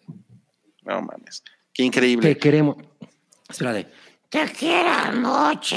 Mira, me voy a tomar una daiquiri a tu salud. Muy bien. El Oye, sí es cierto. toma Y- daiquiris. Y como dice Miss Raim Rueda, también Geek Fight. A partir del 29 de enero se sube Geek Fight también a esas membresías. En Entonces 10 va a estar, va a estar bien, va a estar bien cabrón. Ok, pues, híjole, muchas gracias. Ha sido una noche especial. Ha sido una noche mágica y nos vamos a despedir ya. Sin antes ponerles, pues, esta imagen de pues que se suscriban, que nos recomienden, que le manden este podcast. Güey, Salchi le da cero amigos. estrellas a esa imagen. pero, pero- El chino da estrellas, da, da salchichas, da El salchichas. Salchi califica los thumbnails. Y a Paola, a Paola no le gustan tus comentarios. Veo que no, No, se de- llevan de- bien. Debo admitir que me gustó la tipografía que pusiste en, en los No iconitos la de puse las yo, redes. la puso Paola. Pues por eso le estoy hablando a Paola. Pa- Paola no ve el podcast. Y Oh. cuando, y, ay, también me gusta que usó Paola la tipografía de Tenet, digo de Inception en, en el suscríbete. Por cierto, vi una, vi una oficina aquí en la Ciudad de México de, un- de una empresa que se llama Tenet. Se le- le- Mm. Les voy a mandar la, la foto para No que, mames. Para que sepan dónde está el desmadre. Ok, ok, ok. Ok. Bueno, amigos, eh, último super chats que tenemos el día de hoy. Este es de Mr. Pink Floyd. Dice: Los escucho hasta mañana, pero paso a dejar dinerito para que el Rui se vaya comprando su Riopan para sobrevivir el Sunday night. ¿Contra quién van los vaqueros? Los, los vaqueros van a jugar contra el equipo que está jugando mejor ahorita en la liga, que son los 49 de San Francisco. Buena No, suerte. bueno. Oye, también. Mar- Marcio Valenzuela dejó un superchat que dice que no hemos leído y Demo Corleone. También. A ver. Sí, pero pues estamos en el superchat de Mr. Pink Floyd. Ah, pero dijiste que era el último. Ajá. Dije los últimos superchats. Dijiste, dijiste el ¿Qué les último. pasa? Yo escuché el ¿Qué último. ¿Por qué tanta intensidad? O sea, dejen que Mr. Pink Floyd disfrute su superchat. No puede ser. Me gusta Mr. Pink Floyd. Sí. Quiero, espero que su álbum favorito sea Atom Heart Mother o que se quite ese nombre. Marcio Valenzuela dice: Hello, es mi primer superchat de la vida y nos pone un Wow. corazoncito con llamas. Lo sigo desde toque de queda. ¡Ah! Mándenme un ¡Legendario! saludo. Mándenme un saludo porque cumplí 30 años el fin de semana pasado, los TQM. Mm. Pues mira, tus, pr- en tus primeros 30 en este planeta te recomiendo que empieces a usar skincare porque se te pone la piel horrible con el tiempo. Yo Estás a quiero saber tiempo, tu Mar. skincare. Estás a tiempo. Ajá. A mí me la pela el skincare. güey. No. No Pero te no puedes poner el nada, tienes barba. Ajá. Pero además tienes barba. O sea, no te puedes ¿Eso poner nada. No mames, me la, me la quito y me la pela tres veces el skincare. El último superchat, Demo Corleone, dice: Cabri, ¿este año vas a venir a Mazatlán? Es probable. Sí, tengo que ir a ver a mi ex suegra. Tengo que ir a ver a mi ex suegra. Es una Pues- frase muy curiosa. ¿Por qué? Porque me, me llevo muy bien con ella. Entonces no tienes, quieres. Exacto. Bueno, o sea, sí, pero me o sea, no es así como que no, no tengo que ir quisiera a que, llevarle la caja fuerte a mi ex. no quisiera que pasara 2023 sin ir a verla. Vale. A eso me refiero. Muy bien. Ok, increíble. Bueno, pues gracias. Se acabó este episodio. Espero que se le hayan pasado pues, chingón. No, pues muchas gracias a todos. Fue un episodio muy divertido, la verdad. Gracias a D por toda su, Sí. su Gracias, El MVP. amable. Ajá, el MVP del episodio. Fuiste el MVP de este Eh, episodio. Qué bueno que estuvieron por acá y pues nos vemos el próximo jueves. Sí, nos vemos. Muchas Vaya, miau. gracias. Nos vemos. Adiós. Muchas gracias. Me la pasé incre. Yo fui If You Seek Amy. Y a- Arnulfo, gracias a Arnulfo Salchi. Estuvo muy bueno. No, bueno, esto pasa cosas nunca antes vistas, ¿eh? Nunca antes visto Sí, sí. Gracias. El, el hype siempre se renueva. Impresionante. Yo fui el señor Don Ruyo Bullo. Gracias por ver el episodio 464 del Hype. Y recuerden, si pasan a mi lonja mercantil, 5% de descuento. Bueno, ¿Dónde si son miembros, estaba? si son miembros de YouTube, gracias a D, les vamos a dar el 6% de descuento. ¿Dónde dijiste que, dónde dices que se encuentra tu lonja mercantil? Encuéntrenla ustedes.